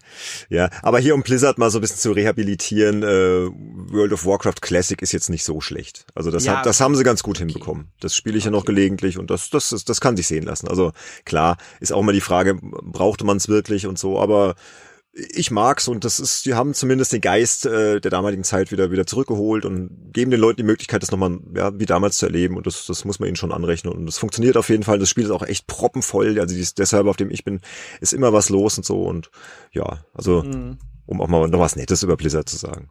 Aber den Rest haben sie verkackt, ja. Sorry Jungs. Aber wenn du schon, aber wenn du schon sagst, äh, wer braucht's, fällt euch irgendein Spiel ein, wo ihr euch dachtet bei dem Remake oder Reboot oder Remaster, wer will das? Ja, das ist eine sehr interessante Frage. Ja. Da hätte ich nämlich eins, aber ich will erst Also mal ich, euch fragen. Ich, ähm, ich finde auch, das ist eine super Frage und es gibt ein Spiel, also ich habe das wirklich auf einem Presseevent gespielt und mein allererster Gedanke war, alter Schwede, ich will die Version sofort haben, ich will unbedingt weiterspielen, nämlich Ratchet und Clank äh, für Ja. PS4 von von Insomniac Games und das ist mit also ich weiß gar nicht, wo ich anfangen soll. Das, ist, so fantastisch. Ein, so ein toller Neustart von dieser Richtig. Marke Ja, ja, ja. äh, der ja damals auch noch vom Kinofilm begleitet wurde, der aber letztendlich aufgrund der hohen Qualität des Spiels irgendwie so ein bisschen in den Hintergrund gerückt ist. Aber da hat halt wirklich Insomniac Games hat eigentlich echt alles richtig gemacht. Das Spiel sieht fantastisch aus, es hat coole neue Ideen drin, ähm, es ist äh, umfangreich genug, es ist irgendwie ähm, einfach ein schöner, frischer Start für eine Marke, die äh, man viele Leute halt mit PlayStation verbinden. Und mich würde es nicht wundern, wenn äh, äh, gut, es gibt ja jetzt dann eh das äh, auch einen neuen Teil dann für PlayStation 5 und irgendwie die Leute haben einfach total Bock auf Ratchet Clank, glaube ich. Ich finde es auch großartig. Ja. Also das ist das für mich irgendwie das Paradebeispiel für einen guten Reboot. Also so muss das aussehen. Ja, da ist wirklich, Äh, ja. Das ist das ist alles gelungen. Also da, da gibt's fast nichts dran zu meckern und das habe ich mit Genuss durchgespielt. Also ja. Aber das war jetzt nicht meine Frage. Meine Frage war, kennt ihr eins, wo ich, wirklich, wo ich wirklich gefragt habe, wer will das haben? Also ihr ja, im ja, ja, Sinne. ja, darf ich? Darf ich? ja. The Secret of Monkey Island Special Edition 1 und 2. Wer wollte das haben? Also sorry, ich nicht. Mm, doch, es, es, gibt, es gibt eine Sache, die an dem Remake gut ist. Also nicht die Grafik, aber die Sprachausgabe ist gut. Ja, das stimmt, die Sprachausgabe, Die, aber der, die, deshalb die, hat sich's gelohnt, fand ich. Die Grafik hm, und die Steuerung vor allem. Also die fand Ja. ich auch total kacke. Da jedes Mal irgendwie ta eine Taste drücken, dass dann dieses äh, Verbeninterface da ähm, ja. Aufploppt und also das ist nee. Nee. Jetzt haben sie ja zurück im zweiten Teil haben sie ja ein bisschen was besser gemacht. Gerade der Grafikstil im zweiten Teil ist deutlich besser, finde ich. Als im ersten. Und vor, und vor allen Dingen war es im zweiten Teil deutlich besser gemacht. Im zweiten konntest du die alte Grafik mit der neuen Sprachausgabe spielen. Das geht ja beim ersten. Äh, Genau, Special das, das war mein großer Kritikpunkt, genau, richtig. Beim zweiten Teil geht das, ja, beim ersten nicht. Warum nicht? Ich glaube, es gibt irgendwelche Tricks, wie du es dann doch irgendwie hinbekommen kannst, aber das war mir dann doch zu aufwendig. Weil die einfach nicht dran, weil sie so blöd waren, nicht dran gedacht haben. Das ist auch so. Nee, ich habe was anderes. Und zwar Shadow of the Beast. Ah. Oh ja. Das war ja mal so ein altes Amiga-Klassiker. Amiga-Spiel, was Mhm. eigentlich nur deshalb berühmt war, weil es wirklich toll aussah und geile Musik hatte. Spielerisch war das wirklich sehr schlimm. Äh, der einzige Mhm. gute Teil war der dritte. Der ist wirklich spielerisch sehr, sehr gut. Der, das war eine Überraschung, dass er so gut war. Aber die ersten beiden Teile sind spielerisch absoluter Rotz. Und dann sagt halt Sony, wir bringen Remake für die PS4 raus. Und ich sehe das, denk mir, wer will das? Ja, ja. Ja. Ja, ist aber der, das ist der Name, der dann irgendwelche, keine Ahnung, was, was wecken soll, ja, so, ah, damals. Und um euch die Antwort zu geben, natürlich ich habe es dann doch, ich habe mir doch die physische Version aus Japan irgendwann mal bestellt. Es ist ähm, Logisch. Es, ja klar, logisch. Ich brauche das für meine Sammlung. Allein als Kuriosum. Es ist halt wirklich, ähm, es ist halt so langweilig wie das Original und es ist halt grafisch, musikalisch eben nichts Besonderes mehr. Ja, entsprechend kam ja auch nichts mehr. Na, das hat's ja dann gelohnt, Andy. Ja, das hat sich wirklich gelohnt. Also nach dem Motto, Sönk, was du meintest, Tony Hawk ist ja wahrscheinlich sicher ein Testballon für Fortsetzung. Ich, wenn Shadow of the Beast auch so ein Testballon war, der ist gehörig geplatzt. Geplatzt, abgestürzt und äh, konnte nicht mehr wiedergefunden werden. Ja, aber was, was ist denn für euch eigentlich so das Kriterium für eine gelungene Neuauflage, sei es jetzt Reboot, Remake oder Remaster? Was gibt's da irgendwas, was ihr sagt, das muss da unbedingt drin sein, damit ich dann irgendwie Bock drauf habe, das zu spielen? Gibt's da irgendwelche Also oder das- ist das dann wirklich Gefühlssache, wenn man es dann sieht und sagt, ja, die haben es getroffen, wie jetzt bei Ratchet Clank. Also das war bei mir so, ich habe das reingelegt und habe überhaupt nichts erwartet und dann dachte ich, ey, das ist ja wie damals, aber irgendwie trotzdem total neu. Also ja, also, also freut mich auch, dass du das auch erwähnt hast, Sönke, weil das, das ist echt Ja. sehr gelungen. Ja, soll der Andy mal anfangen? Ja, also, Genau. also, also für mich gibt's so mehrere Kategorien. Das eine ist halt, ich mag dann Remake, wenn wirklich die Grafik so gut aufpoliert ist, dass ich das Gefühl habe, dieses Spiel ist auf dieser, auf dem modernen Rechner oder auf der modernen Konsole zu Hause. Super Mhm. Mario All-Stars fällt mir da als erstes ein. Das Oh war ja. so nach dem Motto, das war grafisch, besonders der erste Teil war das so, ich habe dem abgenommen, dass es ein Super Nintendo Spiel ist und nicht einfach nur die NES-Version eben in hübsch oder so. Hm. Oder hier äh, das DuckTales Remastered hatte ich vorhin schon erwähnt. Crash Bandicoot ist ein gutes Beispiel gewesen, wo halt eben einfach es nur hübscher aussieht. Dann gibt's für mich Remakes, die eben äh, in eine andere Richtung gehen, die ich deshalb interessant finde. Was ich zum Beispiel höchst gelungen fand, was ja am Anfang sehr skeptisch beäugelt wurde, das war das Golden Eye Remake von 2010 oder 2009 für die Wii. Ach ja, stimmt, wo sie, ja. Wo sie, mhm. wo sie quasi äh, gleich von weg gesagt haben, wir machen ein neues Spiel, wir machen aber Daniel Craig eben als Bond-Darsteller, nehmen aber die Story aus Golden Eye und äh, dann eben auch noch ein exklusives Spiel, ein Shooter für die Wii, das war ja auch sowieso ausgerechnet ein Shooter für die Wii, wer will das? Und dann haben die wirklich, dann haben die wirklich fantastische Levels hier ausgedacht. Da gibt's ja der zweite Level, das ist so, da spielt man eine Diskothek und dann sieht man so in Silhouetten dann die Tänzer, äh, äh wie da eben rumraven, sage ich jetzt mal. Und er hat so eine ziemlich ja. gute Musik, lizenzierte Musik gewählt. Und die haben es wirklich geschafft, einen Ego-Shooter perfekt an die Hardware-Voraussetzungen der Wii anzupassen. Und deshalb fand ich das sehr bemerkenswert. Das hat natürlich nichts mehr mit dem alten GoldenEye zu tun. Und das war deshalb ein eigenständiges Spiel. Fand ich sehr interessant. Mhm. Und wenn ich jetzt mal so an richtige Remakes denke, die halt wirklich das Spiel neu überarbeitet haben, für mich mit weitem Abstand das beste Remake aller Zeiten, habe ich vorhin auch schon erwähnt, Achtung. Tomb Raider Anniversary. Weil die mhm. wirklich es geschafft haben, mir das Gefühl zu geben, das ist das Original Tomb Raider. Mhm. Und dann habe ich mal Vergleichsvideos mir angeschaut und gesehen, nein, die haben das komplette Spiel neu gemacht. Haben die aber das komplette Gefühl gegeben, du spielst das alte Tomb Raider. Genau, und das ist, glaube ich, die, das ist die, die hohe Kunst von genau. Remake, Remaster. Und genau, wie bei Ratchet Clank und auch wie bei Tony Hawk's Pro Skater 1 und 2. Da hatte ich auch das Gefühl, so irgendwie kenne ich doch alles, genau wie damals. Aber wenn du dann halt das Original dir anschaust in einem Video, denkst du, ach du, lieber, mhm. äh, ja, Herr Gesangsverein. Ja, und ansonsten Black Mesa ist auch sehr nah dran gewesen. Das und, ist auch klasse, ja. Ja, das mhm. ist auch wirklich ein hervorragend, aber das war fast schon wieder ein Reboot, weil sie gerade im zweiten Teil sehr, sehr viel geändert haben. Und äh, ansonsten so Gut, Galaga 88, sagen viele, ist ein Remake von Galaga, das ist für mich eine Fortsetzung. Und FF7 Remake ist ein tolles Reboot-Remake. Resident Evil 2 äh, haben sie super gemacht. Und als ja. wirklich als Reboot äh, Monster Boy in the Cursed Kingdom. So als neues ja, Wonderboy. Das ist auch klasse.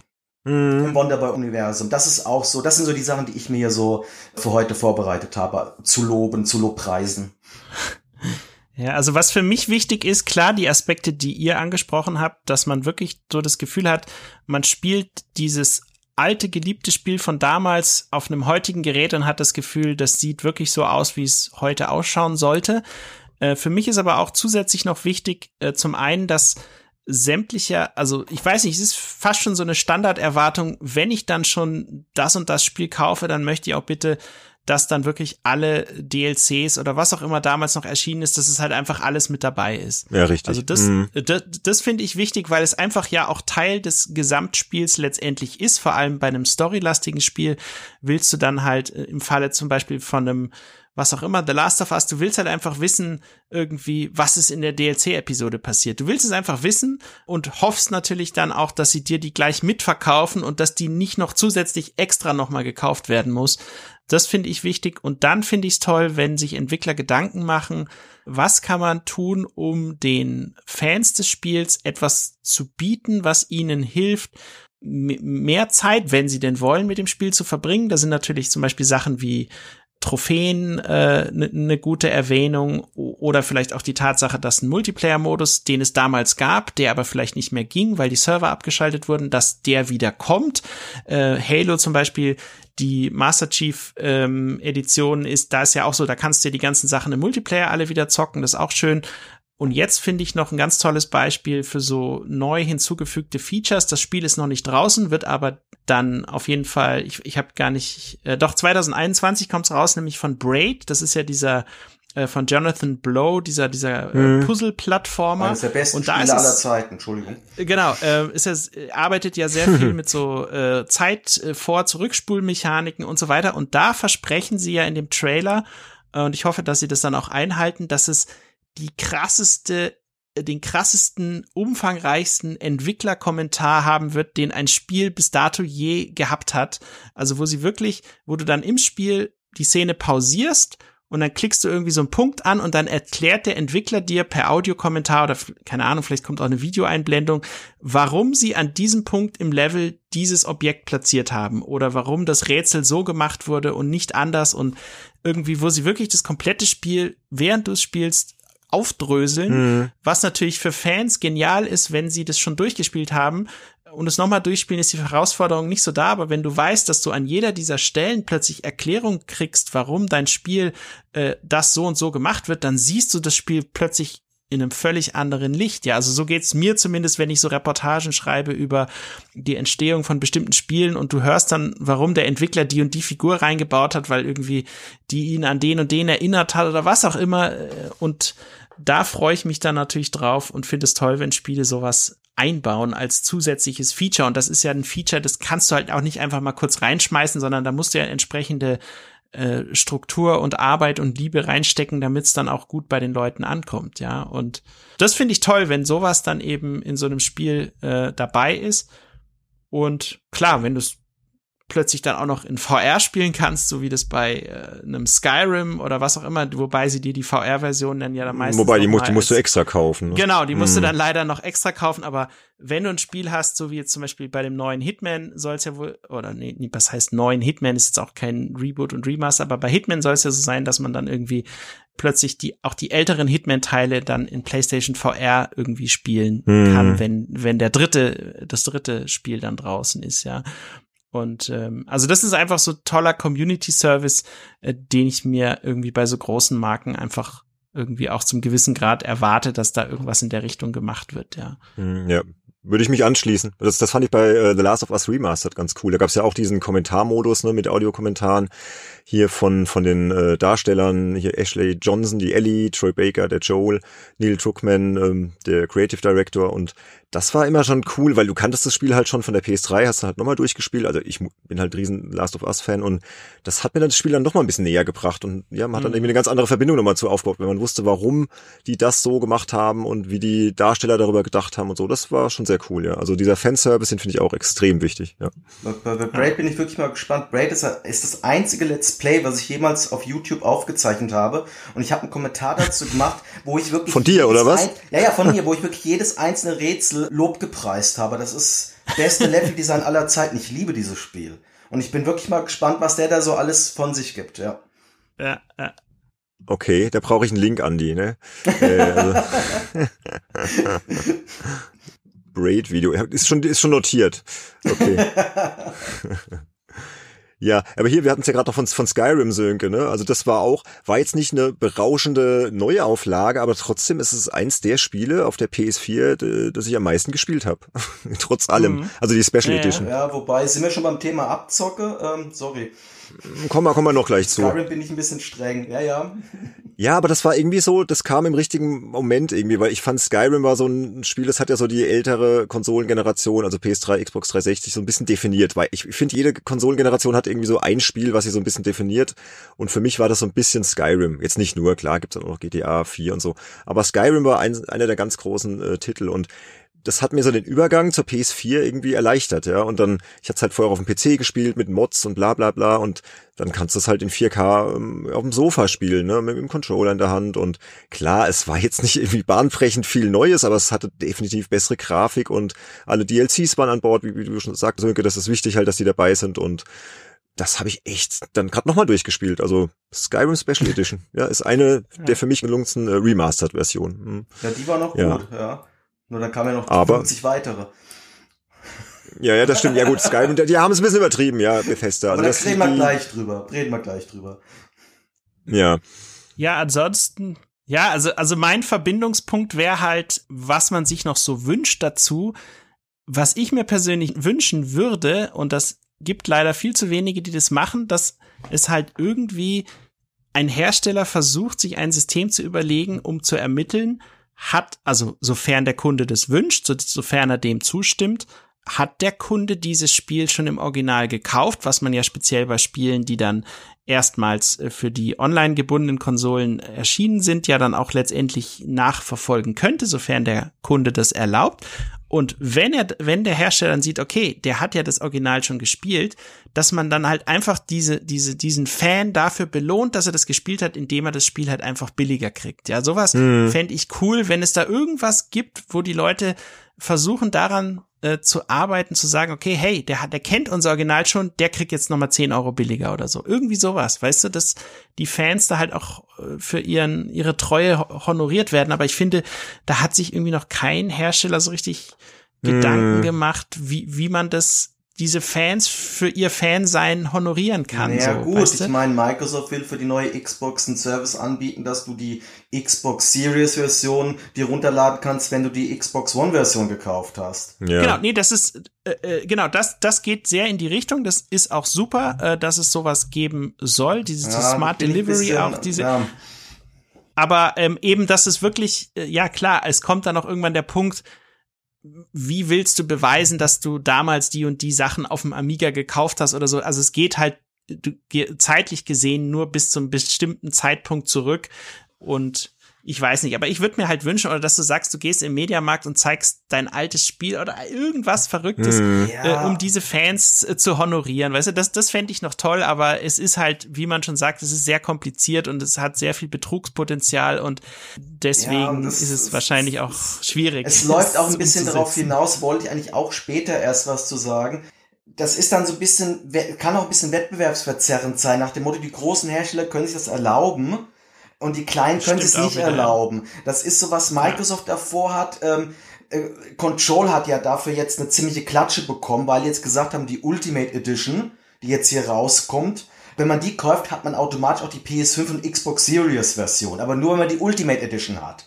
Bei der anderen Control-Version ja, ja. nicht. Mhm. Und Remedy hat einen riesen Shitstorm deswegen bekommen. Und ich verstehe es nicht, weil ich bin's halt gewohnt, wenn du die Version für die nächste Konsole kaufst, dann musst du halt eben das Spiel halt nochmal kaufen. So war es halt immer so. Und dann habe ich halt gelesen, ja, weil yeah. Microsoft dieses Smart Delivery System da einführt.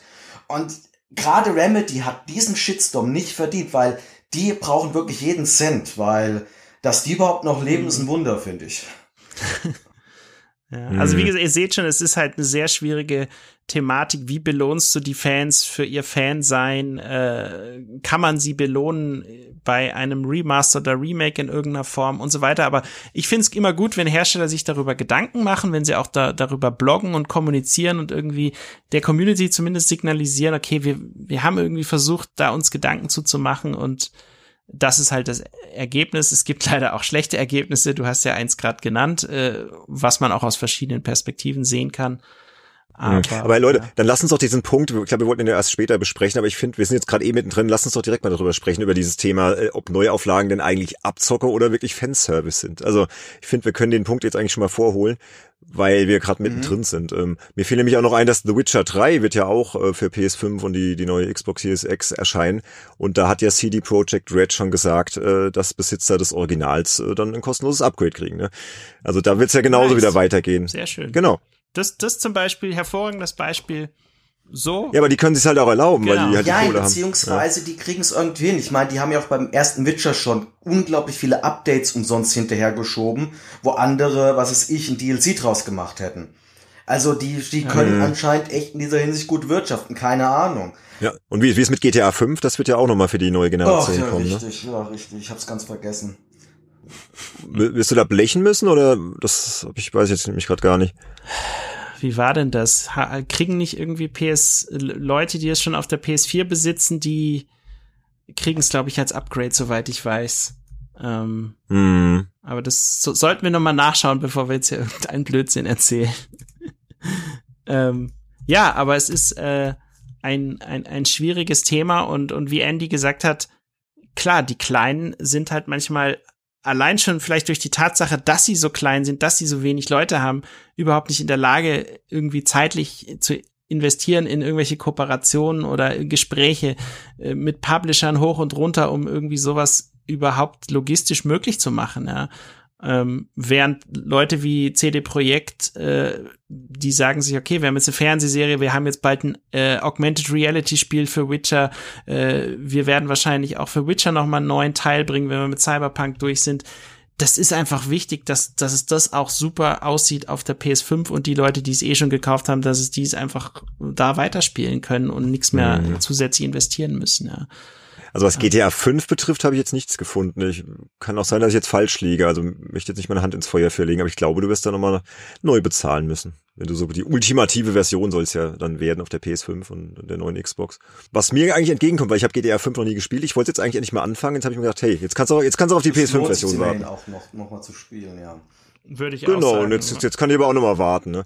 Ja. Aber aber ist das dann Abzocke, wenn es nochmal kommt, oder war das Spiel so ja definierend, dass das einfach ja die logische Konsequenz ist, dass es nochmal umgesetzt also, wird. Ich bin bei dem Wort Abzocke in dem Zusammenhang immer so ein bisschen vorsichtig, weil auf der, weil man muss halt wirklich sagen, wir wollen es ja auch nicht anders. Wir kaufen die Spiele hundertmal wieder neu. Also ja, wir, wir, wir, sind, sind schuld, weil wir so blöd dran, sind. Dass, dass, dass, dass die Hersteller das so machen. Skyrim ist das beste Beispiel. Skyrim wurde für den PC, also nur für den PC, viermal mhm. verkauft und das immer praktisch zum Vollpreis, also 40 bis 60 Euro. Normal. Das ist schon total irre normal, eigentlich. Legendary, ja. Special und noch die VR-Version. Ich habe die VR-Version gespielt. Nein, das ist keine 60 Euro wert, was sie daran verändert haben. Und dann kenne ich mhm. aber Leute, die dann noch sagen, ja, ich habe mir jetzt Skyrim noch für die Switch gekauft, damit ich es eben Handheld spielen kann.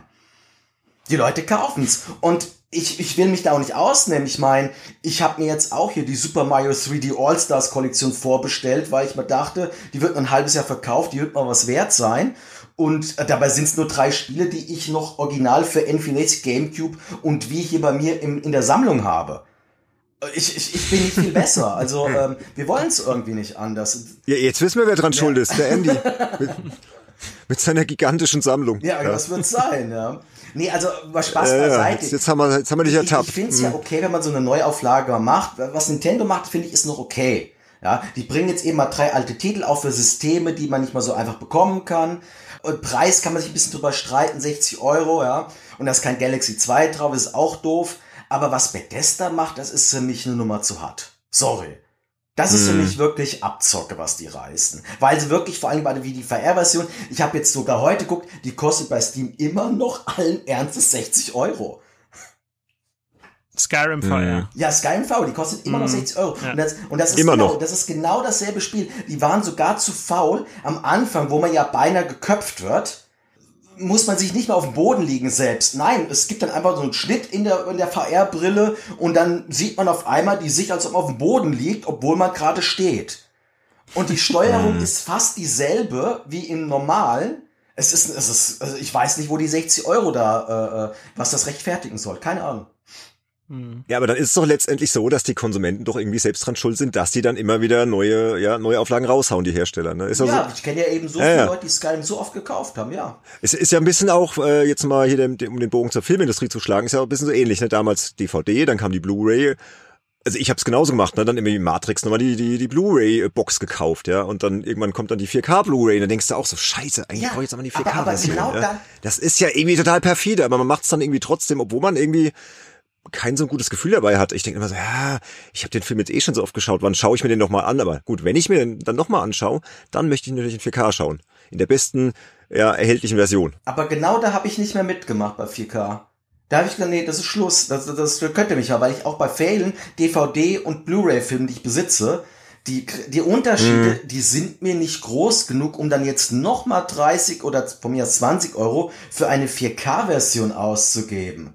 Das, Na, ich streame, ich streame jetzt halt 4K. Das war das mir dann irgendwann auch zu doof. Das hm. kommt noch hinzu. Und es ist auch so, ich meine, ich habe auch eine große Filmesammlung, weil ich das auch gerne physisch haben will. Und ich weiß, ich habe so diverse Filme, da weiß ich ganz genau, die will ich auf Blu-ray haben. Aber äh, bei anderen Filmen, da reicht mir auch heute noch eine DVD-Version. Also den, den Hype habe ich nicht mitgemacht. Hm. Also der Bedarf ist anscheinend so hoch, ja, dass es halt eine logische Konsequenz ist, dass die Hersteller das machen. Mhm. Ne? Und man muss ja auch mal so sehen, für die ist das ja auch ein sehr kalkulierbares Risiko. Ne? Also das ist ja was ganz anderes, wenn du, wenn du jetzt ein GTA 5 halt nochmal aufbrezelst und auf die PS5 bringst, also wenn du jetzt ein GTA 6 komplett neu äh, erschaffst. Ja? Also das ist ja nachvollziehbar, ja. Und stattdessen habe ich jetzt hier vor einem Monat glatt 330 Euro für die neuen Turrican-Versionen ausgegeben. in den hey, größten Andy, also Editions, die es gab mit der Vinyl äh, Soundtrack Kollektion. Ja, das ist halt, da geht halt mein, die Blu-rays kaufe ich nicht, aber das kaufe ich. Das klingt trotzdem ganz gut investiert irgendwie. Und ich habe schon mal hochgerechnet, ich habe für die Original Turrets, die habe ich ja alle auch noch hier im Schrank stehen. Ich glaube, für die habe ich nicht mal so viel bezahlt, wie jetzt hier für diese Ultimate Edition, die 200 Euro kostet. Hm. Wobei es tatsächlich interessant wäre, also die, an die Daten kommen wir natürlich jetzt nicht so leicht ran, aber es wäre wirklich, also mich würde jetzt zum Beispiel im Falle von Skyrim interessieren, wie viele Leute waren es dann statistisch gesehen wirklich, die äh, zum Beispiel die VR-Version äh, gekauft haben und das vorher das Spiel schon kannten oder noch nicht kannten. Äh, das, das würde mich wirklich mal interessieren, um da zu sehen, wo da diese Schnittmenge ist. Ja. Ich würde sagen, bei Skyrim, das haben so viele gekauft. Die Schnittmenge wird allein deshalb sehr, sehr hoch sein. Ich klar, bei Skyrim VR, äh, ein Vorteil hatte das Spiel. Es war so das erste große Mainstream-Spiel, was du in VR komplett spielen konntest. Das, der, deshalb hatte er so einen kleinen Bonus. Ich weiß aber, die, PS, die PS4-Version habe ich gar nicht gespielt. Die soll ja technisch auch ziemlich mau sein. Und trotzdem hat die sich verdammt gut verkauft, weil es war das erste richtige Spiel, was du eben komplett in VR spielen konntest. Es gab nichts anderes. Hat mich jetzt aber nicht gejuckt, weil ich, weiß nicht, bin nicht so der VR-Spieler. Ne? Das ist ja eher der Sönke bei uns hier. Ne? Das stimmt, ja. Der VR-Fan. Also ich liebe VR, aber nicht so. Hm. Nicht so. Ja, also das, ich glaube, das wäre wirklich, äh, da bin ich sehr gespannt, wie sich das Ganze mit dem Smart Delivery und wie es alles heißt, dann ausgleichen wird letztendlich. Aber da würde ich mir wirklich wünschen, dass, dass man wirklich einfach sagt, okay, es gibt dieses Spiel und wir wissen jetzt, dass du es gekauft hast, äh, wenn du uns das sagst, dass du es gekauft hast und dann werden wir dich auch in Zukunft irgendwie dafür belohnen, dass du oder das honorieren, wenn es neue Versionen gibt, dass du die für geringeres Geld oder für gar kein Geld bekommst. Das fände ich cool, wenn das sich irgendwie so etabliert und vielleicht äh, auch statt Studien zeigen, dass das letztendlich für das Image der Marke und ich vermute, dass äh, bei CD Projekt es da sehr viel Inputs in der Richtung auch gibt, dass es einfach positiv ist für die für die Marke am Ende mhm. und CD Projekt, also sie, man sieht es ja auch, also äh, die hatten ja vor kurzem diese Investorenkonferenz und da wurden sie auch zum Thema Mikrotransaktionen äh, in äh, Cyberpunk Multiplayer befragt und so weiter, dann sagen sie auch ganz klar, wir wollen wirklich, uns ist erstmal der User und die Community wichtig, äh, dass die glücklich sind und dass wir die nicht abzocken, so ungefähr, ja. Das, und wenn du einmal mit diesem Mindset an die ganze Sache rangehst und sich das auch bei der Community festgefahren hat, und die das wissen und die das auch immer wieder sehen, dass du es so machst, dann, dann funktioniert das auch und dann finden die dich auch geil. Und dann hast du aber so Hersteller wie EA, die melken halt die Kuh, wo immer es geht in der Hinsicht, ja, und kriegen ja. halt immer wieder auf die Mütze und müssen immer wieder zurückrudern, äh, siehe UFC und was auch immer für Titel, äh, wo es immer wieder in die Hose geht und wo man sich ja. auch denkt, das kann doch nicht sein, wieso lernt ihr nicht, wieso lernt ihr nicht und ihr seid mit der größte äh, Third-Party-Anbieter und ihr kriegt's trotzdem nicht hin, ja. Es ist ja noch schlimmer, die waren ja früher mal anders. Ja, die waren ja mal früher also, mal pro Community. Da kann ich, ich einfach nur den Kopf schütteln und sagen, nee. Ich, ich habe hier letztens eine Schülerin gezeigt, wie früher EA-Spiele aussahen. Das waren Schallplattencovers, wo die Entwickler gezeigt wurden. Das waren mal die größten Idealisten Säue aller Zeiten. ja, das kann man nicht anders sagen. Und es ist wirklich, du, du, du guck dir jedes Jahrzehnt von 80, 90, 2000 bis 2010, guck dir das getrennt an. Du siehst den Zerfall und schüttelst den Kopf und denkst, das, das kann nicht wahr sein. Und deshalb, ich will hoffen, dass CD Projekt, dass die wirklich ihrer Linie treu bleiben, weil ich glaube, die die sehen einfach nur unterm Strich, das, was sie machen, das funktioniert. Die genau. denken nicht, wir könnten noch mehr rausholen, sondern die sehen einfach nur, wie wir das jetzt machen, das funktioniert und so machen wir das einfach weiter. Ja. Und ich finde, das sollten viele andere Entwickler auch sich mal wirklich mal sowas aneignen, weil meistens scheitern die Leute, wenn sie einen anderen Kurs einschlagen, weil sie unbedingt mehr Profit rausschlagen wollen. Hm. Ja, ein interessantes Thema mit, mit diesem ganzen Abzocke-Gedanke ne, und so. Aber ich glaube, wir können uns darauf einigen, dass, dass wenn äh, eine Neuauflage wirklich Fanservice bietet und der Entwickler und der Hersteller da fair dran geht und auch vielleicht äh, ja, dann irgendwie auch mal alte Versionen mit auf neue Generationen übernimmt und sagt, hier, du hast es schon gekauft, du kriegst es umsonst so, dann ist das auf jeden Fall eine ziemlich coole Sache, ne? Aber Definitiv, wir haben jetzt auch schon, schon einige Gegenbeispiele genannt. Also liebe Publisher, liebe Entwickler, nimmt man die Dollarzeichen aus den Augen und denkt einfach an die Spieler. Und ich glaube, ja, die, die kaufen es ja, wie wir jetzt auch schon festgestellt haben. Ja. Und ich glaube, es gibt noch diverse andere Zahlen. Ich hatte ein paar Zahlen rausgekramt. Möchte euch jetzt gar nicht so sehr damit langweilen, aber wie oft sich dann halt äh, GTA 5 dann nach dem Wechsel von der PS3 auf die PS4 nochmal verkauft hat, das ist total irre. Also und es zeigt ja, die Leute kaufen halt gerne Neuauflagen. Aber die Frage ist ja auch so ein bisschen immer noch, warum die das machen und auch so ein bisschen das ganze Thema Nostalgie, ne, das gehört da ja irgendwie auch noch rein. Ähm, sollten wir auch noch mal kurz drüber sprechen. Ja, ist Nostalgie eigentlich daran schuld, dass man so alte Spiele dann nochmal neu erleben möchte? Ich glaube, da müssen wir den äh, Andy direkt befragen. ja. Jetzt zum Thema Turrican nochmal. Welche Objekte in der Turrican-Edition, die du da gekauft hast, geben für dich den Ausschlag, dass, dass du so viel Geld dafür nochmal investierst? Okay. Ist es das, genau, zähl das doch mal auf. Gut, nee, das, das, ist, das, ist, das ist ein Name, Chris Hülsbeck. Ich bin der größte Chris Hülsbeck-Fan aller Zeiten. Ich habe von dem äh, äh, Musik-CDs und Spiele, die er vertont hat, von denen er selbst nicht wusste, dass er daran beteiligt war. Äh, ich brauche das Zeug, damit diese Chris Hülsbeck-Sammlung vollständig bleibt. Das ist eigentlich der Grund, weshalb ich da so viel Geld ausgegeben habe. Das war ja eine Liebeserklärung an Chris ja, Hülsbeck. ja, ja, das, Ja. das, war, das weiß der auch. Das weiß der. Ah, Das also, der. hab- Habt ihr, habt ihr da was am Laufen, oder was? Nee, nee, wir haben schon mal zusammen gegessen. Ähm, Ah, nee, wirklich? aber das war, Okay. war aber noch mit anderen Leuten. Ich habe keinen Ton rausgebracht. Ich war total wie Starstruck. Das ist Ganz ehrfürchtig. Stellt Oh, euch vor, ihr, Chris. stellt euch vor, ihr dürft mit eurem Lieblingsmusiker am, am Tisch äh, sitzen und einen essen. Das ist, ja, ist lange her. Nee, Spaß beiseite. Es ist auch ansonsten, ähm, weshalb ich gerade bei Turrican, auch vom Spiel, ich hätte auch für die Spiele zumindest mal die 100 Euro Edition gekauft. Äh, die Turrican-Spiele sind in der Tat relativ einmalig von äh, ihrer Art, wie sie aufgemacht sind, dass sie eben nicht nur ein linearer, lineares Run and Gun sind, sondern eben riesengroße Levels, wo du erforschen kannst. Und es gibt halt nur einen einzigen äh, Titel, der das nachgemacht hat. Das ist äh, Gunlord. Das gibt's nur für Dreamcast und Switch. Kennt kaum einer. Und es gibt, es, es, es gibt halt nichts Vergleichbares. Und das sind auch Spiele, die kann ich auch heute noch spielen. Die spiele ich gerne mal wieder. Und ich freue mich halt auch, dass ich sie wieder spielen kann. Auch jetzt mit der neu arrangierten Musik, die Chris zwischendurch mal auf CD rausgebracht hat. Kann man da aktivieren. Und äh, da freue ich mich drauf. Das wird also nicht nur ein Remaster sein oder ein Remake, was ich mir in den Schrank stelle, sondern das werde ich wirklich spielen wollen. Hm.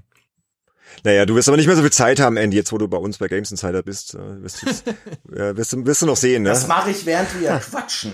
Was Während wir quatschen. Ja, pa- pass auf, pass auf. Das Thema Nostalgie, das wollte ich jetzt unbedingt nochmal äh, anschneiden. Und ich habe da im Vorfeld mal eine Psychologin gefragt. Die hört uns nämlich auch. Das ist die Jessica Kartmann. Ja.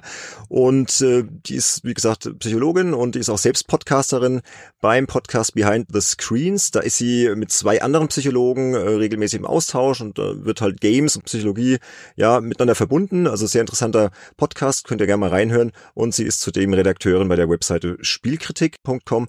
Und die habe ich mal gefragt, ob sie Lust hat, uns da ein bisschen ja aus, aus aus psychologischer Sicht zu erzählen, warum wir eigentlich so gerne Neuauflagen spielen. Und äh, Andy, du hast jetzt mal ein paar Minuten, kannst jetzt kurz was zocken gehen. Ich spiel's euch mal ab.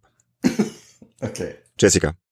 Wenn die Wiederauflage eines alten Titels angekündigt wird, als Remaster, als Remake oder als Reboot, kommen ja ganz oft nostalgische Gefühle hoch, vor allem dann, wenn man das Spiel damals gespielt hat.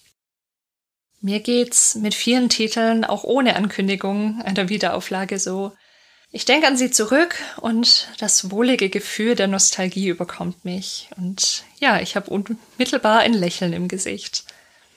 Und manche dieser alten Spiele fühlen sich für mich wirklich an wie Heimat. Ich denke zum Beispiel an das Rollenspiel Dungeon Siege 1. Das war mein allererstes. Es ist alles super bekannt. Es war nicht mal ein besonders tolles Spiel, aber wenn ich zum Beispiel Ulora in den Grüften des Heiligen Bluts aufgable und in meine Party aufnehme, dann fühlt es sich immer noch so an, als ob ich eine alte Gefährtin treffe, mit der ich schon sehr, sehr viele Schlachten geschlagen habe. Und auch bei vielen anderen Games überkommt mich so ein Gefühl von Vertrautheit, von Heimat, ja, von Erinnerungen an selige Zeiten. Und natürlich stellt man sich dann die Frage, warum ist das eigentlich so? Und aus psychologischer Sicht sind wir da natürlich wieder beim Konzept Nostalgie. In früheren Jahrhunderten wurde Nostalgie tatsächlich in der Medizin als Krankheit gedacht. Es gab und es gibt bis heute sehr viele verschiedene Konzeptualisierungen dazu. Inzwischen sieht man Nostalgie zum Glück sehr viel positiver. Es kann sogar eine Ressource sein. Studien haben gezeigt, dass Nostalgie im Allgemeinen dann aufkommt, wenn wir uns mit negativen Gefühlen konfrontiert sehen. Also zum Beispiel mit Unsicherheit, mit Zukunftssorgen oder mit irgendwelchen Ängsten. Und die Studien konnten zeigen, dass sich Nostalgie tatsächlich positiv auf diese negativen Gefühle auswirkt. Also wenn wir in nostalgischen Erinnerungen schwelgen, geht's uns danach wahrscheinlich besser. Es ist also grundsätzlich gar nicht schlecht, wenn wir manchmal ein bisschen nostalgisch werden. Jetzt ist es ja so, dass wir nostalgische Gefühle oft auch bei Games erleben. Und bei mir persönlich, und ich weiß es auch von vielen anderen Menschen, ist das so, dass das vor allem Spiele betrifft, die man als Kind oder eben vor langer Zeit gespielt hat. Da war man ja sowieso vielleicht viel begeisterter, weil man noch nicht so viel gesehen hat, überhaupt nur wenige Spiele besaß und sich lange mit ihnen beschäftigen musste. Wenn ich nochmal zu Dungeon Siege 1 zurückkehre, ich habe das damals im Alter von elf Jahren gespielt und wenn ich das Spiel heute anfasse, dann habe ich das Gefühl, dass es eine Art Brücke schlägt zu dieser Elfjährigen, die irgendwie immer noch in meinem Inneren haust und ja, die Erinnerung an die damaligen Abenteuer wieder lebendig wird und ich das Gefühl habe, als ob ich diese Elfjährige da an die Hand nehme und wir diese Abenteuer nochmal gemeinsam erleben können oder uns gemeinsam dran erinnern können. Ich denke, das ist auch einer der Gründe, warum Nostalgie auch so ein schönes Gefühl sein kann und warum wir uns über Neuauflagen von Games wirklich freuen. Wir wissen aus der Psychologie auch, dass wir in vielen Bereichen unseres Lebens psychologisch manchmal eine Neigung dazu haben, die Vergangenheit zu verklären, also sie positiver zu erinnern, als sie eigentlich war. Das kann auf Games bezogen natürlich bedeuten, dass wir eben nur die guten Seiten erinnern und Bugs oder irgendwelche schlechten Mechaniken nicht mehr so präsent haben. Das ist sicher ein weiterer Grund. Und oft sind Wiederauflagen von Spielern ja auch welche von Meilensteinen, also Games, die Maßstäbe in einem bestimmten Genre gesetzt haben. Und die Erinnerung an das Entdecken und das Erleben von etwas, was damals tatsächlich völlig neu war und völlig einzigartig, kann auch wieder aktiv werden und uns ins Gedächtnis zurückkommen, wenn wir hören, dass es ein Reboot oder ein Remaster oder ein Remake eines Spiels gibt, das eben diese Gefühle damals in uns ausgelöst hat. Und um zum Schluss nochmal den Bogen zur Forschung zu schlagen, wo wir ja gehört haben, dass Nostalgie bei Unsicherheit hilft, Wiederauflagen von Games haben, ja, je nachdem, ob es sich um ein Remake, ein Remaster oder ein Reboot handelt, die Möglichkeit, dass wir etwas wiedererleben, was wir schon mal erlebt haben und was schaffen können, was wir schon mal geschafft haben. Das bedeutet, wir haben je nachdem eben eine vielleicht sehr, sehr vertraute Umgebung, sehr, sehr vertraute Mechaniken und viele andere Dinge. Und all diese Dinge können uns das Gefühl von einer Sicherheit und vielleicht auch einer gewissen Berechenbarkeit geben, die gerade dann, wenn wir uns wegen was auch immer gerade nicht so sattelfest fühlen, uns einfach eine Sicherheit geben können. Vielen Dank, Jessica Kartmann. Das war hochinteressant, Vor allem der wie ich finde. Punkt, da würde man doch, da würde man doch denken, Mhm. in Corona-Zeiten, wo alles unsicher und äh, nicht so ganz voraussehbar ist, wie alles weitergeht, müssten sich ihrer äh, Aussage Ja. zufolge ja Remakes, Remasters und Reboots sogar noch besser verkaufen und Nintendo hätte demzufolge ein bombastisches Weihnachtsgeschäft. Ja, du, das ist die, das war ja ganz schnell von der Vorbestellung bei Amazon, Mediamarkt, Saturn ging nichts mehr, was das 3D All-Stars Da hat. Sönke recht, Das ist schon ja. ein echter Ja. Verkaufsschlager. Ja. Schon jetzt. Ja, und schaut mal allein jetzt im September 2020, wie gesagt. Deswegen, das war ja auch der Aufhänger für diese Folge, weil wir gedacht haben, hey, was ist denn da los in diesem Monat? Dann machen wir das direkt mal zum Thema. Ja, fand ich hochinteressant, was Jessica da sagt. Und äh, ja, also das, diese Unsicherheit, natürlich klar, wenn man sich unsicher fühlt, man spielt irgendwas, wo man weiß, ey, das kenne ich, ich kenne die Charaktere, ich, ich habe das schon mal durchgespielt, ich weiß genau, was zu tun ist. Das kann ich schon nachvollziehen. Aber es kann ja auch im, Gegenzug so ein bisschen langweilen. So was bei mir jetzt am, am Ende meiner Tony Hawk Sessions, dass ich mir dachte, so, hm, ja, habe ich doch alles schon mal gemacht. Ist ja toll, dass ich es noch irgendwie kann, wenn auch bei weit nicht mehr so gut wie vor 20 Jahren. Irgendwie machen die Finger nicht mehr genauso mit. So, vielleicht doch lieber was Neues. Aber das ist wahrscheinlich auch Typsache, ja. Ja. Ja, nee, nee, nee, das, das sagst du schon was. Also für mich sind das auch so, wenn ich gerade so alte Spiele, so wie das wie Tony Hawk Mhm. in deinem Falle spiele, ich habe da Lust drauf, wie so auf eine äh, Tüte Chips. Ja. Äh, so spontan möchte ich es gerne essen und so nach nach einem Viertel denke ich schon, eigentlich habe ich gar keine Lust mehr da drauf. Richtig, ja. Also das kenne ich auch. Aber reicht ja dann auch. hat er seinen Ja. Zweck dann auf jeden Fall erfüllt und man fühlte sich Ja. eine Zeit lang gut und gut unterhalten und ja, Nostalgie ist ja immer was Schönes und ja, hat Also, man es ja auch schon in diesem Podcast, ne, in, der, in der achten Folge, als wir über die 90er Jahre Spiele gesprochen haben, die uns irgendwie bewegt haben und so und das ist einfach eine ganz mächtige Waffe, ja, Nostalgie. Sönke. Also ich glaube, für, für mich wäre noch wichtig, ähm, man hat ja doch vieles in seiner Vergangenheit gespielt, aber eben auch vieles vielleicht eben nicht zu Ende gespielt oder nur die ja, nur 80 Prozent gesehen und die letzten 20 eben nicht. Und wenn man jetzt sozusagen dieses, die, die positiven Aspekte eines Remakes, Remasters, Reboots kombinieren kann, äh, mit der Möglichkeit, dieses Spiel, was man eigentlich so toll findet, endlich mal zu Ende zu spielen, ist es, glaube ich, noch so ein Punkt, der, der da eine Rolle spielen kann. Also so ging es mir zum Beispiel im Falle jetzt, ich hatte es ja auch in dem Conference Call erwähnt, ich habe Super Mario 64, ich habe das rauf und runter gespielt, ich habe alle Sterne gesammelt, ich habe alles gemacht, was man da irgendwie machen kann. Was ich aber nicht gespielt habe, sind äh, sowohl das, ähm, die, ja, die, einfach die anderen beiden Titel, die in, in dem Package noch drin sind. Und für mich wäre das halt die perfekte Möglichkeit, zum einen nochmal diese 64er-Nostalgie zu erleben, unterwegs auf meiner Switch, aber dann eben auch die Sachen nochmal aufzuholen, die ich eben nicht geschafft habe damals oder einfach gerne machen wollte, aber es nicht konnte. Und ich glaube, da sind natürlich Remakes und Remasters im Speziellen natürlich auch tolle Möglichkeiten, das nochmal danach zu holen, ja. Vor allem, wenn das Preis-Leistungs-Verhältnis am Ende dann auch fair ist. Und ja, da Mhm. haben wir aber eben schon drüber gesprochen. Also was mich sehr daran reizt, alte Spiele nochmal neu zu spielen, ist, das ist so der Historiker in mir. Ich, würd- Ja, äh, ich habe schon mhm. bei vielen alten Spielen festgestellt, dass ich die als Erwachsener, dass ich da ganz andere Aspekte kennenlerne und meistens auch positiv kennenlerne, die ich damals als Kind gar nicht bemerkt habe. Hm. Und das finde ich zum Teil sehr spannend. K kannst du vielleicht mal zwei, drei Beispiele nennen? Oh, uh, Ja, aber ich weiß, was, was Andy meint. Das sind ja meistens so versteckte Sachen, die du irgendwelche, äh, was ich, Insider-Gags oder irgendwelche Dialoge, die du als Kind noch gar nicht so kapieren kannst, ja.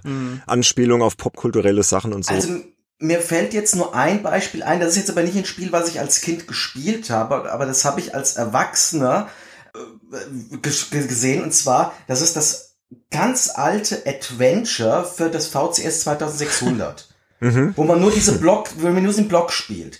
Ich habe das gespielt, ich war total fasziniert. Das ist mein absolutes Lieblingsspiel für das VCS 2600 mit weitem Abstand und ich habe es ungelogen zum ersten Mal gespielt im Jahre 2005. Mhm. Das war 25 Jahre nach Release. Mhm. Und es hat mich total geflasht. Und da habe ich wirklich gemerkt, ich bin, was Spiele anbelangt, ich bin wirklich zum Historiker geworden. Ich habe so einen kleinen Kippschalter. ich weiß ganz genau, okay, jetzt ist so ein 80er-Jahre-Spiel, da muss ich mir jetzt auf das und das einstellen. Schnell auf den Und Retro-Modus und, dann. Ja, ja. Und deswegen So verstehen wir uns ja, glaube ich, auch so gut, Andy. Weil das ist ja etwas, was, das teilen wir beide ja auch. Auch, auch Sönke ist ja auch, auch Retro interessiert und ja, ver verstehe ich. Und- und- weil die historische es Komponente immer sehr interessant ist, ne, an so einem Spiel Genau, auch. und es, und es gibt zwar bei manchen Spielen, also gut, es bei Infocom Adventures, da nehme ich eine Lösung zur Hand, weil da habe ich die Zeit, mich da ohne Lösung durchzuschlagen. Aber selbst mit der Lösung merke ich, was für unglaublich brillante Spiele das waren. Ja, ja. Und ich bin ja jetzt auch so ein bisschen wieder dabei, auch jetzt hier durch unseren Loom Retro Podcast, so die LucasArts Sachen mir nochmal anzuschauen. Merkt da auch, gerade das Loom ist ein schönes Beispiel. Da habe ich durchaus von der Story eigentlich Dinge so mitbekommen, ja, da steckt eigentlich doch sehr viel Poesie drin, die ich als Jugendlicher gar nicht so verstanden habe. Weshalb ich immer gesagt habe, das ist von den LucasArts Adventures so das, was ich am wenigsten mochte, also in Anführungszeichen. Ich mochte das auch, weil ich die alle mag. Und jetzt, wo ich es nochmal als Erwachsener gespielt habe, auch durch Benedikts Begeisterung, bin ich nochmal ins Grübeln gekommen. Um Ach, das freut mich. Ja, ich war auch total Also begeistert. Loom war sehr angetan von, dem. Spiel. Ja, ja. Hm. Also Loom ist wirklich ein gutes Beispiel dafür. Hm. Ja, sehr schön. Aber was mich noch interessiert, gibt's denn noch irgendwelche Spiele, Serien, Reihen, wo ihr sagt, da gibt's jetzt noch keine neue Auflage, die müssten unbedingt jetzt nochmal neu kommen? Gibt's da irgendwas, was, was ihr vermisst? Wo ihr sagt, das würde ich gerne nochmal neu erleben, sei es jetzt als Reboot oder Remake oder Remaster, wie auch immer, einfach nochmal, ja, ein altes Spiel neu erleben oder, oder reicht euch dann das Original? Also bei mir ist ja oft so, dass mir das Original dann reicht, ja, was ich, Final Fantasy VI oder so. Was brauche ich denn eine neue Auflage? Nö, mir reicht das Original. Da spiele ich das Nee, Ja? bei Final Fantasy 6, das ist mal, die will ich. Wer jetzt, wo sie von Final Fantasy 7 eins gemacht haben, will ich auch, dass sie vom besten Final Fantasy 1 machen, verdammt. Okay, okay, ja. Äh, vor allen Dingen, Ist weil, nur ich fair, auch ja. weiß, Mhm. weil ich auch weiß, Square Enix, man kann über sie schimpfen, wie man will, aber ich mag unglaublich gern ihre Dragon Quest Remakes für das Nintendo DS. Mhm. Die sind wirklich mhm. sehr schön gemacht worden. Und das würde mir für Final Fantasy 6 eigentlich schon reichen. Oder Chrono Trigger. Ja. Oh ja. Wieso mhm. machen sie nur das drittbeste Spiel, was sie hier gemacht haben als Remake und nicht Final Fantasy 6 ein Chrono Trigger, hätte ich jetzt fast mhm. gesagt. Ja, da kriege ich jetzt ganz viele böse Kommentare. äh, nein, Final Fantasy 7 ist auch ein fantastisches Spiel, aber das sind halt wirklich Spiele. Ja, aber Final Fantasy 6 ist besser, da sind wir uns ja einig. Ja, natürlich. Gut, klar. Gut. Und das, das könntest du eben äh, auch. Andy, du hast den Games Insider Eignungstest bestanden. Glückwunsch. bist, jetzt bist du offiziell aufgenommen, oder Sönke? Äh, ja, würde ich sagen. Also. Das ist mein absolutes Drittlieblingsspiel. Ja, aber ich werf mal hier äh, Silent Hill in den Raum. Was, ja, was ja, wäre damit? Ja, hatte ich auch, habe ich auch aufgeschrieben. Das ja? rumort ja schon seit einer Zeit und äh, das wird auch nicht mehr so lang dauern, bis wir das dann. Ja, das kommt drauf an, was Konami macht. Konami macht ja. momentan sehr viel bewusst, einfach nur, um die Community ans reinzuwirken. Ja, Entschuldigung. Leider, leider. Ja, ja. Es wird ein Pachinko-Automat nochmal. Der kam ja sogar zuletzt von äh, Silent Hill. Ja, also was, was ich mir wünschen würde, wären diverse Sachen eigentlich. Eins hat eine relativ hohe Umsetzungswahrscheinlichkeit, nämlich im gleichen Stil wie Link's Awakening würde ich mir ein Remake von The Legend of Zelda Link to the Past wünschen für Super NES, ja. Ähm, Boah, bin ich wieder zwiespältig, weil das ist eins meiner absoluten Lieblingsspiele, habe ich ja auch schon hier im Podcast. Ja, also, also, also, wie gesagt, von geschwärmt. Nach, hm, nach Link's Awakening ja. bin ich da sehr optimistisch, was das angehen könnte. Das hat sie ja, glaube ich, auch mehr als vier Millionen Mal schon für die Switch verkauft. Also äh, da bin ich, glaube ich, nicht der Einzige, der das gut fand. Klar, es, ist, es wäre dann was anderes. Ich fände fantastisch, wenn sie noch als zusätzliches Extra äh, die Möglichkeit einbauen würden, dass du wirklich, du drückst einen Knopf und dann, dann wandelt sich das ganze Spiel in dem Moment in diese Pixeloptik um, was sie ja, glaube ich, bei dem einen Dragon Quest auch gemacht hatten, wo du dann ein modernes Dragon Quest plötzlich in der Pixeloptik spielen kannst und jederzeit hin und her wechseln kannst. Ich weiß nicht, welches das war. Das war beim, ja. das ist beim, das war beim Elver so. Ja, genau. Die Elver, das Elver auf der PS4 war es in 3D. Richtig. Auf Nintendo 3DS war es in 2D. Die gab es aber nur in Japan. Und die Switch-Umsetzung, die hat beides kombiniert. Genau, genau. Also das fand ich irgendwie eine cooles Feature, äh, wenn sowas drin ist. Aber ich würde mir zum Beispiel auch, ja, so Remakes von, von Sachen wie zum Beispiel Lionheart für Amiga, das fand ich total oh, ja. klasse. Mhm. Das, äh, wobei, ja. wobei man da sagen muss, da, das wird schwierig, die Grafik zu verbessern, so dass es sich lohnt, weil. G genau, klar. Ja. Also das ist dann natürlich die Challenge für den Entwickler. Wie, wie macht man sowas überhaupt? Lohnt sich das, das überhaupt, so sowas zu machen? Ne? Das, das fände ich interessant. Und dann. Hank Kniebock ist immer noch äh, Entwickler. Ja. Den können sie gleich wieder mit ins Boot holen. genau. Ähm, ja, ja Andy, ruf, ruf noch mal an. Du hast doch da gute ja, Kontakte. Ja, und ich habe seine Nummer nicht. Gleich noch Chris Silsbeck noch mit an Bord nehmen. Aber ich habe ja. Kontakt zu Fabian Del Priore und der macht die Musik zum neuesten Hank Niebock-Spiel. Ah. Auch nicht schlecht, auch nicht schlecht. auch nicht schlecht. Ja. ja, und dann halt Spiele, die man ähm, vielleicht so irgendwie im, im Gedächtnis so als, ja, das habe ich mal gespielt, das fand ich total cool, das ist dann voll in der Versenkung verschwunden, aber es wäre, also wenn da Neues kommen würde, würde mich das voll interessieren. Für mich ganz persönlich, eins dieser Spiele habe ich als Kind, ich weiß noch, eins meiner ersten Gameboy-Spiele überhaupt, fand ich total klasse. Gargoyles Quest äh, hieß das. Ah, ja. Ähm, mhm. Mhm. Und mhm. irgendwie irgendwie ist das total in der Versenkung verschwunden. Ich habe davon irgendwie nichts mehr gehört in den letzten 10, 15 Jahren. Wenn mir jetzt aber jemand sagt, hey, pass mal auf, wir haben dieses ganze Gargoyles Quest nochmal komplett mit jetzt in Farbe und all, was du haben willst, hier, bitteschön, ich, ich wäre einer der ersten, der es kaufen würde, ja. Es gibt immer ein Gargoyles Quest 2 fürs NES. Das war in Farbe. Äh, äh, genau, genau, aber wirklich was, was jetzt äh, doch noch zeitgemäßer ist und mhm. das wäre sowas, wo, wo ich zum Beispiel sofort sagen würde, ja klar, aber der Publisher wird halt dann sagen, okay, da fließen natürlich dann immer wieder diese Marketingüberlegungen rein. Gibt es überhaupt genügend Fans? Äh, interessiert es überhaupt genügend Leute? Äh, wie viel müssen wir da reinbuttern, bis es überhaupt läuft und so weiter? Also klar, die Remakes, Remasters kommen natürlich in erster Linie von Spielen, äh, die ohnehin schon erfolgreich waren. Und da würde ich mir mehr wünschen noch, dass es auch von Spielen kommt, die vielleicht nicht so erfolgreich waren, wo man sagt, man versucht es einfach nochmal in der Hoffnung, mhm. so wie bei Grim Fandango, da halt einfach noch mehr kommerziell dann auch reißen zu können, ja.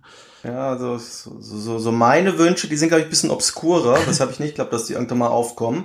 Also ich wünsche mir mal so ein richtiges, ein vernünftiges neues Ultima Underworld, und zwar nicht wie Underworld Ascendant, was mhm. eine absolute Katastrophe oh, war. Ja, das war leider. Eine absolute Katastrophe. Das leider, war ja. denselben Leuten. Ja. Weshalb ich auch sage, Leute, wenn nur wenn die damals die Originale gemacht haben, wenn die zwischen 20 Jahren kein Spiel entwickelt haben, kein gutes Zeichen. Richard Garrett hat ja mit dem Shroud of the Avatar ja auch nicht wirklich neues Ultima geschaffen. Dann, was in der Tat in Planung ist, aber ich bin doch ein bisschen skeptisch, ob sie es durchziehen, ist System Shock. Richtig, ja. Da- Das ist, das ist Wird ja. sich auch der da haben sie Olaf ja sehr sogar wieder- freuen. Hm. Da haben sie jetzt sogar einen neuen äh, Trailer veröffentlicht. Das, das sieht bislang vielversprechend aus, aber wollen hoffen, dass es durchziehen. Äh, Silent Hill hast du schon genannt, Benedikt. Ja. Dann kennt ihr Whizball. Ja, klar. C64. C64 Spiel eines Sensible der, Software. Hm. Ah ja, eines der intelligentesten Actionspiele mit einem wirklich einmaligen Konzept. Und es gibt nicht eine, eine richtige Fortsetzung. Also WizKid ist keine wirkliche Fortsetzung. Ey, du wirst lachen, das habe ich jetzt vor ein paar Wochen zum ersten Mal gespielt auf meinem originalen C64. Und ich habe es erstmal überhaupt nicht geblickt, aber als ich dann das Konzept verstanden habe, ey, dann fand ich es ziemlich genial, muss ich sagen. Ja, Also, das ist, das ist, und das wird, das würde auch in 3D super funktionieren. Das, Mhm. da könntest du wirklich ein modernes Actionspiel draus machen, mit demselben Spielprinzip. Ja, ja. Und das letzte, das ist ein ganz obskurer Wunsch, das werden alle nicht verstehen. Aber ich persönlich bin kein großer Fan von dem Tomb Raider Reboot ab 2013, weil sie meiner Meinung nach draus eine Uncharted-Kopie gemacht haben. Und ich möchte deshalb gerne ein Tomb Raider wie die alten Tomb Raider, wo es ums Klettern, ums, ums Erforschen ging. Hm, Weil es das heute nicht mehr gibt, so ein Spiel.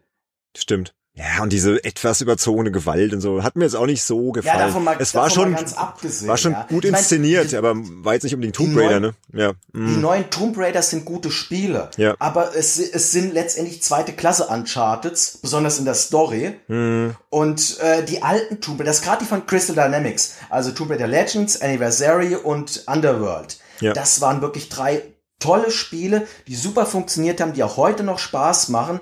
Und sowas hätte ich gerne mal, wo es wirklich ums Klettern geht und nicht ums Ballern. ja. Und wo du gerade Crystal Dynamics sagst, ne, da gibt's ja noch eine Spielerei, die ist auch ziemlich in Vergessenheit geraten, aber da sagt euch bestimmt noch was. Legacy of Kane Soul Reaver. Oh ja. Ja. ging bei mir ein bisschen unter, aber ja, das gibt's viele, die sich das wünschen. Das könnte ich mir auch vorstellen, dass das irgendwann mal wirklich kommt. Das fand ich fantastisch damals auf der Playstation. Und dann später gab's auch eine sehr gute Dreamcast-Umsetzung. Das war ein richtig tolles Action-Adventure. Ne? Hier von mit diesem, diesem Raziel, dieser Vampir und alles sehr düster und coole Action, coole Rätsel, super Atmosphäre und das war damals halt technisch schon der Hammer. Klar, wenn du es heute siehst, denkst du auch wieder so? Gott, sieht das aus und so. Ja. Ja, da würde ich mir ein Remake wünschen. Also das würde ich sofort spielen. Das wäre so ein Spiel, was ich mir jetzt wünschen würde. Und gerade so aus dieser PlayStation-Ära, weil ich finde, die PlayStation-Spiele sind alle sehr, sehr schlecht gealtert. Da gibt's so einige Kandidaten, ähm, zum Beispiel Dino Crisis von Capcom. Stimmt. Oh, du, das, das wird bestimmt auch noch kommen. Dino Crisis bin ich mir sogar ziemlich sicher. Weil wenn das in der Qualität von einem Resident Evil 2 oder Resident Evil 3, die jetzt neu aufgelegt wurden, äh, mal gemacht wird, boah, das, das wäre klasse, oder? Das wäre nicht schlecht. Ja. Viele wollen ja auch dieses X-Wing versus TIE Fighter. Ich glaube, das steht auch noch recht hoch im Kurs. Jetzt, äh, ob Mhm. das Star Wars Squadrons das ersetzen kann, das glaube ich nicht. Aber Mm, nee. wir werden es ja sehen. Glaube ich auch nicht, nee. Weil es halt keine Und- Flugsimulation ist, es ist ja eher ein, ein Actionspiel. Hm. Mit Simulationselementen, aber ja. Element. Ne? Und hier Driver, äh, kennst du ja hier einer meiner Lieblingstitel, Oh ja. haben wir auch schon öfter drüber gesprochen hier im Podcast. Habe ich ja irgendwie so eine ganz besondere Beziehung zu, ich weiß auch gar nicht warum. Habe ich ja, habe ich hier schon erzählt. Genau, Driver davon äh, eine zeitgemäße Neuauflage mit richtig guter Technik und das könnte ich mir richtig gut vorstellen, weil spielerisch ehrlich, ist das immer noch immer noch geil, auch heute noch. Driver würde ich allein deshalb nochmal neu spielen, wenn sie einfach das alte Driver nehmen und das Tutorial rausschneiden. Ach, du meinst die Parkhausmission, die Die legendäre. Parker, das ist ja wirklich, also. ah, die ist so easy, Andy. Ja. Die mache ich dir im Halbschlaf. Nee, stimmt, hast vollkommen recht, die ist Banane, ja. Ja, und hier äh, letzter Kandidat, äh, Seifenfilter. Auch so eine Reihe, die irgendwie ja, in, der, Ja. in der Ja. Versenkung Mhm. verschwunden ist. Hat mir auch sehr, sehr gut gefallen. Ja, also diese Playstation-Ära, da, da gibt's noch einige Schätze, die könnten die Entwickler nochmal noch mal rauskramen. Ne? Definitiv. Mhm. Ja, aber ich glaube, das waren also jetzt so meine Kandidaten. Vielleicht Lens of Law noch mal irgendwann, Andy. In der, in der richtig oh coolen. ja, Lands of Lore, aber dann bitte auch unter den ersten Teil. Ich weiß nicht, ob du die Fortsetzung mal gespielt hast. Die waren nämlich, ja. nur, den, nur den ersten tatsächlich und den, Ja. den finde ich klasse. Mhm. Ja, ja. Oder Interstate 76. da, die Listen werden immer bizarr. Ja, ja, also jetzt, jetzt könnten jetzt könnten wir anfangen, aber ich glaube, das war- wir hatten uns ja alle wir haben uns ja geeinigt, ja jeder auf ein paar Titel, sonst wird das Ja, hier zu genau. ausufernd. Äh, Wir wollten ja auch gar nicht zu lange podcasten, wenn ich mal auf die Uhr schaue. Ja, hat ja Schau lieber nicht auf die Uhr. ja, hat ja wieder prima geklappt. Denn ich habe ja in, in, dieser Zwischenfolge angekündigt, dass wir eigentlich in Zukunft äh, ein bisschen kürzer werden wollen, dafür aber öfter erscheinen werden. Und das ist nämlich die sensationelle Nachricht an alle Hörer da draußen. Games Insider wird ab Oktober 14-tägig erscheinen und kriegt auch noch obendrein einen festen Erscheinungstermin. Nämlich jeden zweiten und vierten Freitag im Monat. Ist das mal was? Ich, das ist mal was. Ich, ey, alle, alle flippen aus. Ja?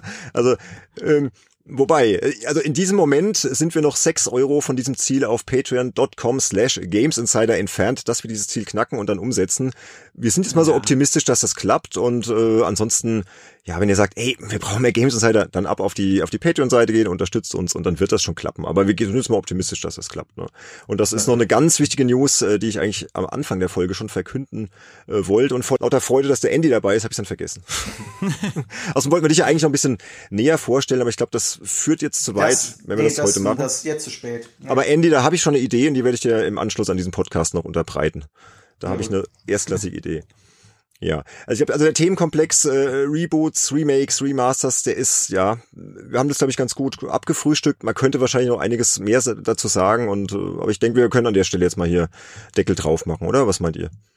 Ja. Ja, wenn wir jetzt noch einen Entwickler hätten, der nochmal seine äh, Vision da dazu preisgibt, äh, zum Beispiel von Insomniac Games oder so, wäre das natürlich fantastisch, aber ich glaube im Großen und Ganzen, ich fand vor allem diesen ganzen psychologischen Aspekt sehr spannend, mhm. der sicherlich zum gewissen Grad dazu beiträgt, dass eben jetzt äh, in Zeiten, wo äh, auch die ganz, ganze Line-up von Next Gen äh, irgendwie sich teilweise verschiebt oder äh, zumindest anders aussieht, als man es gedacht hatte, dass dann eben doch diese, dieses Spiel mit der no Nostalgie für viele Publisher irgendwie wieder wichtiger geworden ist und entsprechend da auch wieder mehr Ankündigungen oder noch mehr Ankündigungen in dem Sektor kommen. Mhm. Ja. Also der Psychologieaspekt könnte das auch mit sehr gut erklären, würde ich sagen. Ja, apropos, das hatte ich auch noch vergessen, ähm, die Jessica von ist ja bei einem Podcast Behind the Screens und die haben auch eine Webseite und ich werde das auch verlinken. Die starten da jetzt eine Artikelreihe, äh, wo es eben darum geht, äh, dass, dass Menschen sich zum Wert des Wiederspielens äußern. Also passt ja eigentlich perfekt zum Thema, ja. Was macht denn das Wiederspielen überhaupt so wertvoll, ja? Und, und warum macht man das überhaupt? Also mhm. wer da Interesse hat, noch ein bisschen ja. tiefer ins Thema einzutauchen, gerne mal diese Artikelreihe anschauen, die ist gerade gestartet und ich werde die auch in den Show Notes verlinken. Genau. Ansonsten, ähm, ja, würde sagen, sind wir durch für heute. Was mich jetzt aber noch interessieren würde, wäre, was unsere Hörerinnen und Hörer denken über das ganze Thema, ja. Ähm, was wir heute besprochen haben. Vielleicht auch uns auch mal erzählen, was sind denn ihre Lieblingsremakes oder ihre Hassremakes und was denken Sie generell über das Thema und alles, was wir heute so besprochen haben? Da habt ihr ja zahlreiche Möglichkeiten, uns Rückmeldung zu geben. Am einfachsten ist es, ihr kommt auf unseren Discord-Server, der steht auch in den Show Notes, einfach mal draufkommen und ähm, ja im Thread über die aktuelle Folge vielleicht mal eure Meinung äh, kundtun, was ihr dazu äh, denkt. Oder ihr kommt auf unsere Webseite www.spielejournalist.de. Ihr könnt uns auch einfach mal eine E-Mail schreiben, info@spielejournalist.de. Ansonsten findet ihr uns auf Social Media, auf Facebook, Twitter, Instagram. Also wir sind wirklich überall zu finden und ja. Und der Andy, der kommt bitte auch noch unser Discord-Server. Den vermisse ich da noch. Ja, ja. so, Hausauf Hausaufgabe bis Folge 12, ne? Genau. Das schaffe ich. Genau. Und jetzt muss ich natürlich noch den obligatorischen Werbeblock machen. Wie gesagt, unsere Patreon-Kampagne läuft auf www.patreon.com slash gamesinsider. Wir haben da auch schon einige fantastische Unterstützer und die würden wir jetzt gerne auch noch mal würdigen. Sönke, magst du das mal übernehmen?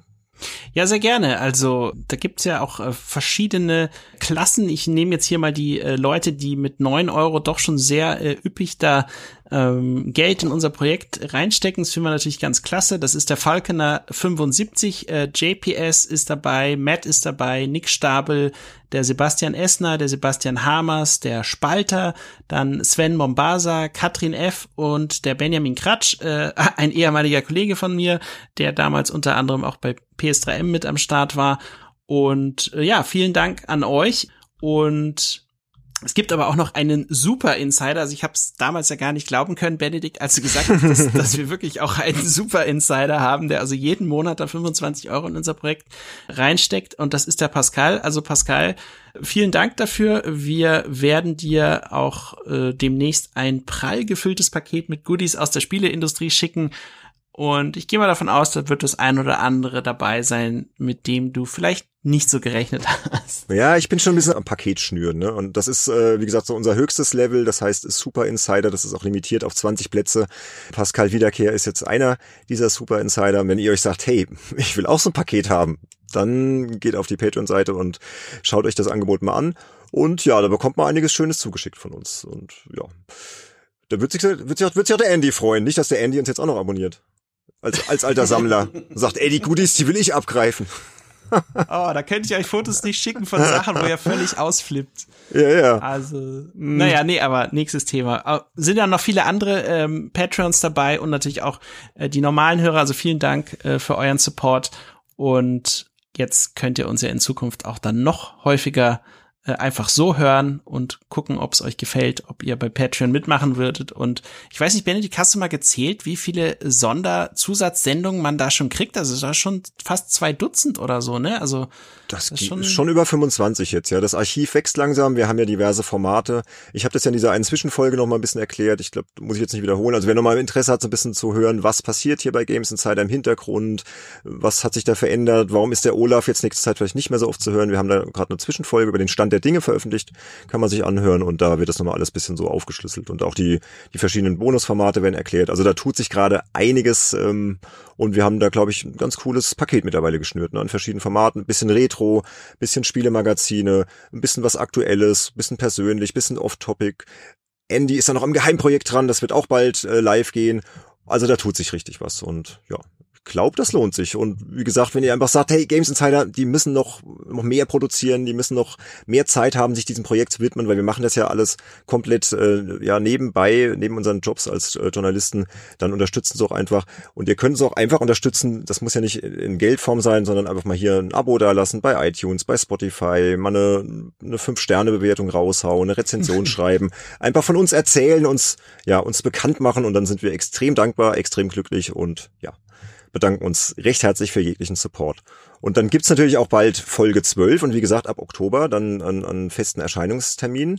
Folge 12 wird erscheinen am Freitag, den 9. Oktober 2020. Und das Thema hat sich der Andy ausgedacht. Willst du das mal kurz übernehmen, Andy? Ja, das wird heißen, die Deutschen und ihre Point-and-Click-Adventures. Das heißt, da reden wir dann über ein spezielles Genre, was gerade hier in Deutschland sehr beliebt ist. Und wir wollen so ein bisschen erörtern, Woran könnte das liegen? Was hat sich in den letzten Jahrzehnten so getan und was wir hoffen, was so in der nächsten Zeit so alles uns dann noch erwarten wird. Genau, und passt ja auch ganz gut hier zu 30 Jahre The Secret of Monkey Island. Ne? Das dürfte, glaube ich, im Oktober sich, ja, wird, wird es ein Jubiläum feiern. Und Andy ist ja ein ausgewiesener Adventure-Experte. Das haben wir in dieser Loom-Folge, glaube ich, äh, eindrucksvoll bewiesen. Und da freue ich mich schon sehr drauf. Und der Sönke hoffentlich auch. Und ja.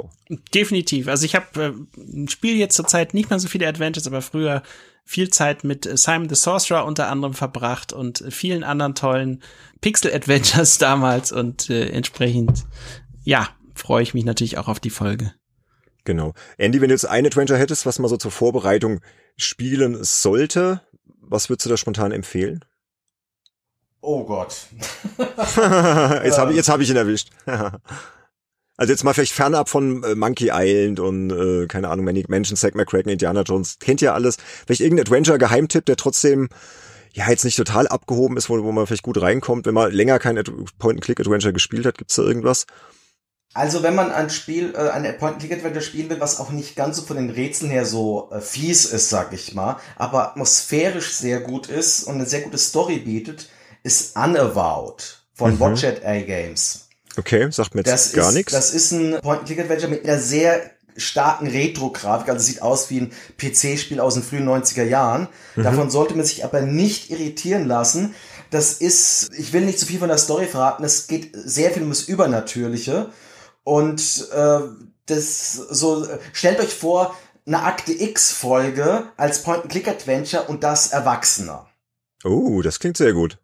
Also es ist wirklich auch ein Spiel, was bei allen, die ich so kenne, ich habe ja einige Freunde, die Point-and-Click-Adventures gerne spielen und die mögen das alle wirklich sehr, sehr, sehr, sehr gerne.